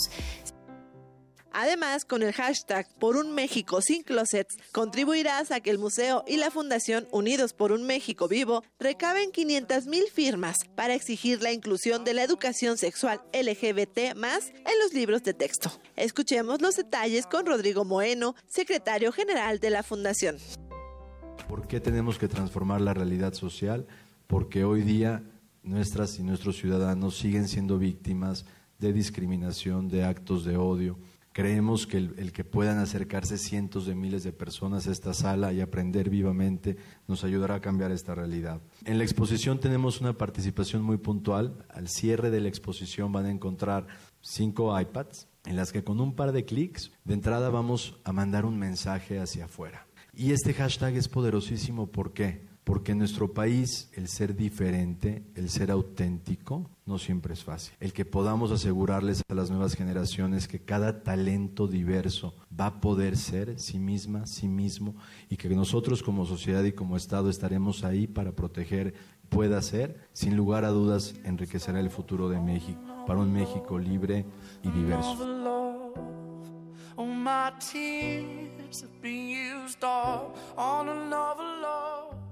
Linda Atash y Alejandro Brito estuvieron a cargo de la curaduría. Este último nos explica que está diseñada para llevar de la mano al visitante a entender la complejidad de las identidades sexuales va a ir aprendiendo y va a ir cuestionándose también su propia identidad, eso estoy también muy seguro, y su propia sexualidad, y va a experimentar también lo que es, por ejemplo, vivir la experiencia opresiva en el closet. Todavía, desgraciadamente, en nuestro país, a pesar de los avances, hay muchas mujeres lesbianas, muchos hombres trans, muchos hombres gays, muchos hombres y mujeres bisexuales, se ven obligados a vivir en el closet. Entonces, acciones culturales como la del Museo de Memoria y Tolerancia aportan mucho a cambiar, a, a combatir estos prejuicios.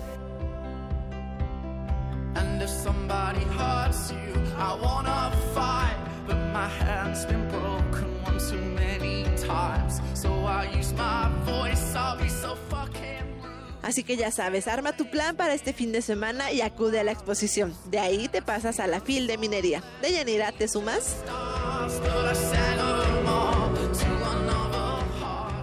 Bien, pues sí, nos sumamos. Muchas gracias, Ruth, por esta invitación. Habremos de ir a esta exposición ahí en el Museo de Memoria y Tolerancia. Porque tu opinión es importante, síguenos en nuestras redes sociales, en Facebook como Prisma RU y en Twitter como arroba PrismaRU. Relatamos al mundo. Relatamos al mundo.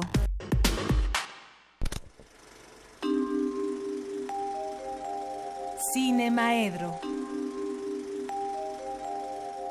Bien, pues entramos a Cinemaedro, como todos los jueves. Aquí nos acompaña el maestro Carlos Narro, que es su director de difusión cultural aquí en Radio UNAM. ¿Qué tal? ¿Cómo estás, Carlos? Bien, muy contento de estar aquí en esta cabina. Como siempre que vengo, me ponen de buen humor tú y todos tus colaboradores. Ay, muy bien. Son muy gentiles, muy amables. Hasta creo que les caigo bien. Tal vez. Puede ser. muy bien. ¿Hoy de qué nos vas a platicar? Fíjate que pues a lo mejor ya esta estación se debe haber vuelto repetitiva en esto, pero ayer se inauguró el FICUNAM. Hoy viene la portada en Gaceta. Hoy viene la portada en Gaceta, fíjate nada más. Cine de, de, vanguardia y reflexión. Sí, sí, buen, buen título el que han escogido ahí, Cine de vanguardia y de reflexión. El, y yo le, le agregaría alguna otra palabra que yo creo que también es, es básica que es de experimentación. El FICUNAM realmente creo que en estas ocho emisiones, porque esta es la, octava ya, realmente ha cumplido con creces a la universidad. Se ha convertido en un ente con vida propia y con un, en un ente además que crece y cada vez tiene mayor importancia y cuyos frutos se ven. Y yo te lo digo como profesor universitario, como alguien que trata con estudiantes interesados en el cine y demás, puedo decirte que en estos en estas ocho emisiones el FICUNAM ha sido capaz de generar un nuevo público de generar un nuevo público que ahora es capaz de distinguir esas expresiones, como dijiste que dice la Gaceta, esas expresiones de vanguardia. Y reflexión. Y por supuesto, yo creo que siempre los universitarios han sido muy perceptivos a todo el cine que implica una reflexión, pero no siempre hemos estado entrenados para ver qué es lo que está pasando en este qué es y cómo se están transformando las cosas. En este sentido, cómo se va transformando el cine y cómo se va transformando de muy distintas maneras. El cine, en el momento en el que se transforma en una industria, si tiene unos primeros años, una, una, década, eh, quizá un poquito más, que es absolutamente de descubrimientos. Pero en el momento en el que se empieza a consolidar como una industria, en ese momento el cine pierde algo, pierde algo. No necesariamente quiero decir que este que, algo fue para para mal o lo que sea, pero pierde justo esa esa posibilidad de seguir experimentando. Pierde esa el cine como tal, como la gran industria. No su esencia, pero sí algo. Sí, ¿por qué? Porque gana lo que a los productores y distribuidores les va a redituar más. ¿sí? A los seres humanos nos gustan mucho las historias. Y nos han gustado desde, desde que no existía ni el cine, ni el teatro, ni la literatura, ni nada. Nos ha gustado desde aquellos tiempos legendarios en los que podemos imaginar al hombre más viejo de la tribu, alrededor de, con toda la tribu alrededor de la fogata, escuchándolo contar las historias de sus tiempos y tratando de explicarles cómo es que llegaron a ese lugar donde ahora por fin están asentados antes digo junto a un este río junto a alguna eh, este, no sé, junto a algo en donde tienen ya las posibilidades del agua y cómo recorrieron durante siglos y contados de abuelo a abuelo y abuelo y en fin desde entonces nos han fascinado las historias. Y no digo yo que no sean fascinantes pero cuando las historias se convierten en la única posibilidad del este del cine el cine pierde algo ¿no? Y el FICUNAM nos acerca a todas esas otras formas de hacer y utilizar el cine que pueden o no recurrir a la, a la anécdota, pueden o no estarnos contando una historia, o pueden o no encontrar todas las otras variables. Sí, hay quienes y en algunas de algunas de las escuelas los maestros tajantemente dicen el cine es para contar historias y lo que importa es la manera en la que está contada la historia. Y yo creo que hay un tipo de cine o varios tipos de cine, lo cual todavía es mejor. O sea, hay un tipo de cine en el que la estructura plástica de las obras está muy por encima de la, de la narrativa. Y pienso, por ejemplo, en todas las películas en las que Norman McLaren este, le dedicó a la danza, al simple movimiento y demás, en donde va a ser muy difícil que un contador de historias venga y nos diga qué fue lo que ocurrió ahí.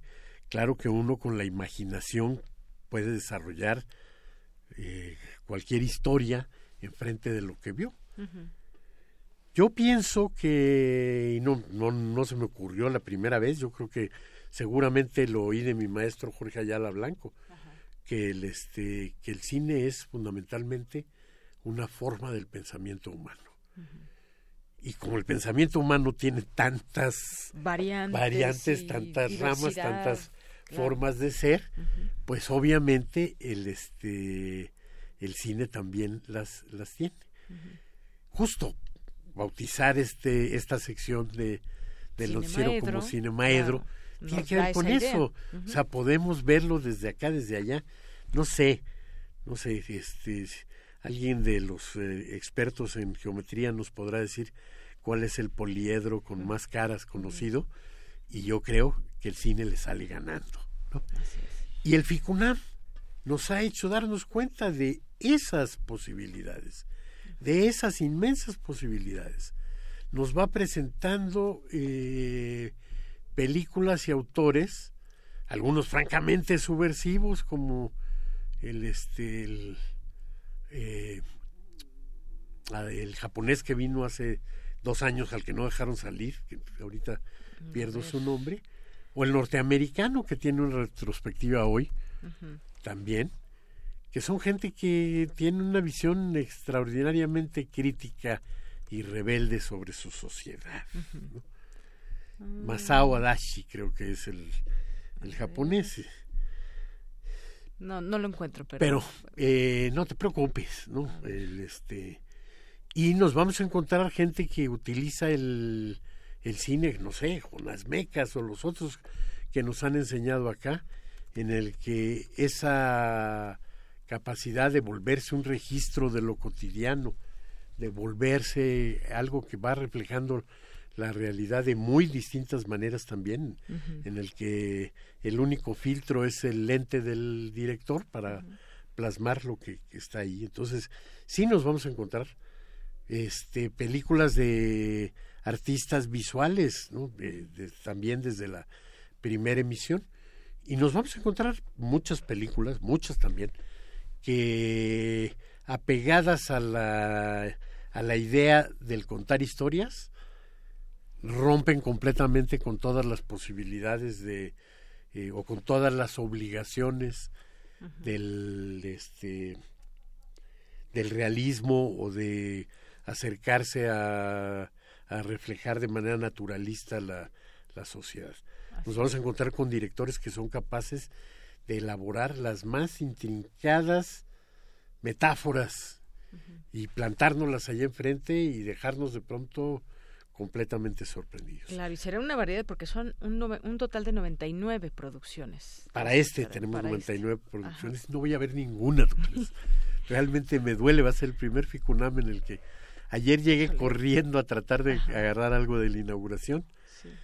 Y no, bueno, pues nada más tuve la fortuna de poder estar un rato con mis este compañeros que antes eh, me acompañaban haciendo el retorno a la razón y que ahora son los dueños de ese espacio. claro, eso te iba a decir. Maravillosamente el programa, por supuesto, que hay que también comentarlo, ¿no? Bueno, yo creo que el retorno a la razón se convirtió también en una pieza importante del, del propio Ficunam, del propio Ficunam por supuesto. pero además y también para Radio UNAM, ¿no? o sea, el retorno a la razón fue una especie y yo creo que lo sigue siendo de escuela en el que todos los años hubo y hay nuevos elementos, nuevos estudiantes incorporándose y en el que de pronto ya tienen toda la soltura frente al micrófono, eh, tienen multiplicado este geométricamente su interés por el cine, ¿no? La pasión ha crecido y en ese sentido también su intervención frente al micrófono carece de frivolidad, va al fondo sin perder la de, claro que son unos jóvenes, ¿no? Que están a punto de terminar la carrera cuando se incorporan al este al retorno a la razón y que, ahí se han ido desarrollando. Pues vamos a escucharlo. ¿A qué hora? Es a las 8 de la noche. A las 8 de la noche. A las 8 de la noche en el espacio de resistencia modulada, la primera hora durante estas fechas, de aquí al día 7 de marzo, las va a ocupar el retorno a la razón. Muy bien, pues escúchenlo también a las 8. celebro, de veras, celebro la existencia de Ficunam y le deseo larga vida y también celebro la existencia del retorno a la razón y le deseo larga vida también. Perfecto, pues muchísimas gracias, Carlos gracias, este, gracias a ti. Te escuchamos el siguiente jueves. Que te vaya muy bien. Me va a ir bien. Hasta luego. Hasta luego, 2 con 48. Queremos escuchar tu voz. Nuestro teléfono en cabina es 55 36 43 39. Porque tu opinión es importante, síguenos en nuestras redes sociales, en Facebook como Prisma RU y en Twitter como arroba PrismaRU. Bien, continuamos dos de la tarde con 49 minutos. Vamos a ir con mi compañera Cindy Pérez Ramírez. presentan en la Casa de las Humanidades de la UNAM la segunda entrega de la colección Coordenadas 2050. Así es, Deyanira, esta colección tiene como fin propiciar el acercamiento entre jóvenes lectores con reconocidos investigadores en ciencias sociales y humanas. El título, Coordenadas 2050, se relaciona, de acuerdo con Alberto Vital, coordinador de humanidades de la UNAM, con la constante construcción del futuro a partir de la reconstrucción del pasado. Muchas de las cosas dolorosas que está viviendo nuestro país están relacionadas también con la ausencia de una narrativa, con la falta de un eh, o de una serie de hilos conductores. Es cierto que hay un descentramiento, hay una gran diversificación, el propio Estado en muchos aspectos puede estar descentrado y eh, en ese contexto requerimos quizá no de una narrativa, pero sí de una serie de narrativas eh, que nos lleven hacia el futuro. Y en ese sentido, concebir el futuro, poblarlo, de posibilidades es un deber de las humanidades en, en, su conjunto y de cada una de las disciplinas en particular. Un optimismo moderado, eh, informado, crítico, eh, nos es necesario como país, pese a los momentos tan difíciles los escritos breves están a cargo de especialistas que se encuentran en las casi 300 áreas de investigación de 11 institutos, 7 centros, 6 programas y 2 unidades del subsistema de humanidades, así como invitados de otras entidades académicas. Habla la coordinadora de divulgación y publicaciones de la UNAM, Malena Mijares. Hemos buscado que cada una de las cajas, hasta ahora llevamos dos series, sean multidisciplinarias y que eh, al leerlas en conjunto nos hablen de la multidisciplina y de la transdisciplina, de cómo están tocándose los temas de las humanidades trabajados desde distintas ópticas. Ahora proseguimos con la publicación de cuadernos de Rodolfo Stavenhagen, este por cierto publicado de manera lamentablemente póstuma, el número 12 es del doctor Vicente Quirarte, eh, sigue el doctor Ricardo Posazor Casitas, Guillermo Hurtado, Fernando Vizcaíno, Marta Lamas, M. Vega, Concepción Compani, Rafael Pérez Taylor y la doctora investigadora emérita de la Universidad Rigoberta Menchú. Resulta muy revelador de cómo se están cruzando las preocupaciones que son comunes a todos. Estas dos entregas de la colección Coordenadas 2050 están disponibles en la Agenda Académica Digital de la Colección de Humanidades, la página con acceso en PDF y en papel en la librería del sitio de la presentación. Hasta aquí mi reporte. Muy buenas tardes. Gracias, Cindy. Buenas tardes. Y continuamos ahora con mi compañera Cristina Godínez. La obesidad en México no para. Se estima que dos de cada tres mexicanos tienen problemas de peso. Alerta experto de la Facultad de Medicina de la UNAM. Adelante, Cristina. Deyanira, la Organización Mundial de la Salud define esta enfermedad como la acumulación de grasa anormal o excesiva que puede afectar la salud mientras que en el Manual de Diagnóstico y Estadística que publica la Asociación Psiquiátrica Americana destaca que se trata de una enfermedad que es consecuencia de la ingesta excesiva de energía en un largo plazo y en donde varios factores contribuyen a su desarrollo. El doctor Juan Pablo Méndez Blanco, de la Facultad de Medicina de la UNAM, señaló que se han hecho esfuerzos a nivel mundial para detener esta epidemia. Sin embargo, según la encuesta nacional de salud, el problema va en aumento. En 1993 se determinó que teníamos 21.5% de obesos. En el 2000 tuvimos un salto a 24. El gran problema vino en el 2006 cuando de 24 del 2000 salta al 30% de la población. Pero seguimos aumentando, cosa que para la encuesta de medio camino de la Ensanut vemos que ya tenemos un 33% de obesos, que si lo sumamos a los que tienen sobrepeso, ya tenemos más del 70% de la población mexicana que tiene problemas de peso. Dos de cada tres mexicanos tenemos problema de peso. El doctor Méndez Blanco dice que la gravedad tiene que ver con que aumentan los costos de atención y el riesgo de padecer otras enfermedades. Al aumentar el riesgo de otras enfermedades crónicas, va haciendo que aumenten los costos de atención que cada vez son mayores. Y también disminuye la expectativa y la calidad de vida. Cuando uno habla con los pacientes obesos muchas veces le dicen a uno, doctor, a mí me dijeron que podía vivir entre 5 y 10 años menos. A mí no me importa, porque mi mamá ya tiene 90 años y si yo vivo entre 80 y 85 me doy por bien servido. Pero ese no es el verdadero problema. El verdadero problema del obeso es la mala calidad de vida que tiene. La mala calidad de vida que tiene desde el punto de vista personal, laboral, social, de pareja. Y eso es lo que hace que esa calidad de vida vaya en detrimento y cada vez esto se va haciendo mayor y el paciente obeso se aísla y tiene muchos problemas dentro de su entorno. Y ese es el verdadero problema de la obesidad. El investigador concluye que tanto el sector salud como los pacientes tienen la intención de erradicar esta condición. Sin embargo, los resultados tanto en México como en el mundo son deplorables. Deyanira, este es mi reporte. Buenas tardes. Gracias, Cristina. Buenas tardes. Gaceta UNAM.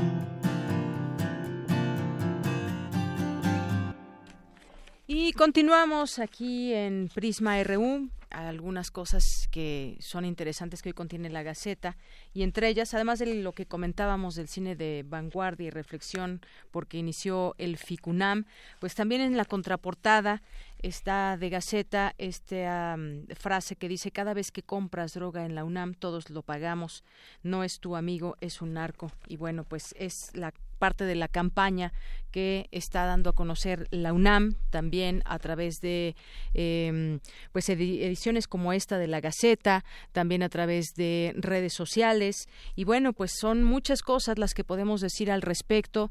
Eh, sin embargo pues como comunidad universitaria pues rechazamos todo este tipo de situaciones que puedan generar violencia dentro de eh, las instalaciones de la UNAM. Se está trabajando en ello y bueno hoy vemos en muchos medios de comunicación en prácticamente todos los medios de comunicación notas que aluden a ello, como esta CEU, a más armas, más riesgos. Está también Defendamos a la UNAM, que es uno de los hashtags que se están utilizando en redes sociales. Defendamos a la UNAM, nueva campaña contra venta de drogas. Con mensajes se busca concientizar a estudiantes para no consumir eh, drogas, campañas de mensajes y muchas notas que hay eh, en los distintos medios de comunicación, todo listo para exigir paz Ciudad Universitaria. Analizan alumnos de UNAM medidas contra la violencia. Y hoy también, por ejemplo, publica el doctor Raúl Carrancá eh, en su columna del Sol de México, dice es revelador y debe, tendrán conciencia de ello, debe poner en alerta al gobierno federal y al de la Ciudad de México. La violencia en Ciudad Universitaria es una señal muy clara golpear la cultura, la inteligencia, la enseñanza superior, porque aparte del narcomenudeo en sí, esa violencia recuerda el grito aterrador de Millán Astray, militar español fascista, que en apoyo de Franco espetó muera la inteligencia. Para ciertas fuerzas oscuras de eso se trata les molesta la inteligencia. La UNAM, universidad pública por excelencia, la Universidad de la Nación, que representa el más alto nivel de eh, la enseñanza y la investigación, la crítica inteligente y la protesta razonada, les escuece sus turbios intereses. Es la molestia que acusa el talento frente a la ignorancia. Por ello, precisamente por ello, un gobierno patriota responsable debe tomar medidas inmediatas para evitar que se incendie eh, cualquier situación. Eh, pues parte de esta de esta campaña que también por supuesto nos unimos y destacar la información también de la UNAM. Acabamos de darle a conocer en qué ranking está de muchas universidades y con eso nos quedamos. Sigamos trabajando por nuestra UNAM. Orgullosos estamos todos de pertenecer a ella y pues estaremos aquí informándoles también de estas campañas que se hacen. Hay mucha gente externa a la universidad que pues desafortunadamente lleva a cabo este tipo de actividades e incluso que son compradores que no son estudiantes. Nos despedimos con esto de Glenn Miller, que un día como hoy, un día como hoy nació, mil, de 1904, un primero de marzo. Esto es Glenn Miller y se llama In the Mood, que es parte de la música de jazz y de la era del swing en la que estuvo inmerso. Con eso nos despedimos. Hasta mañana.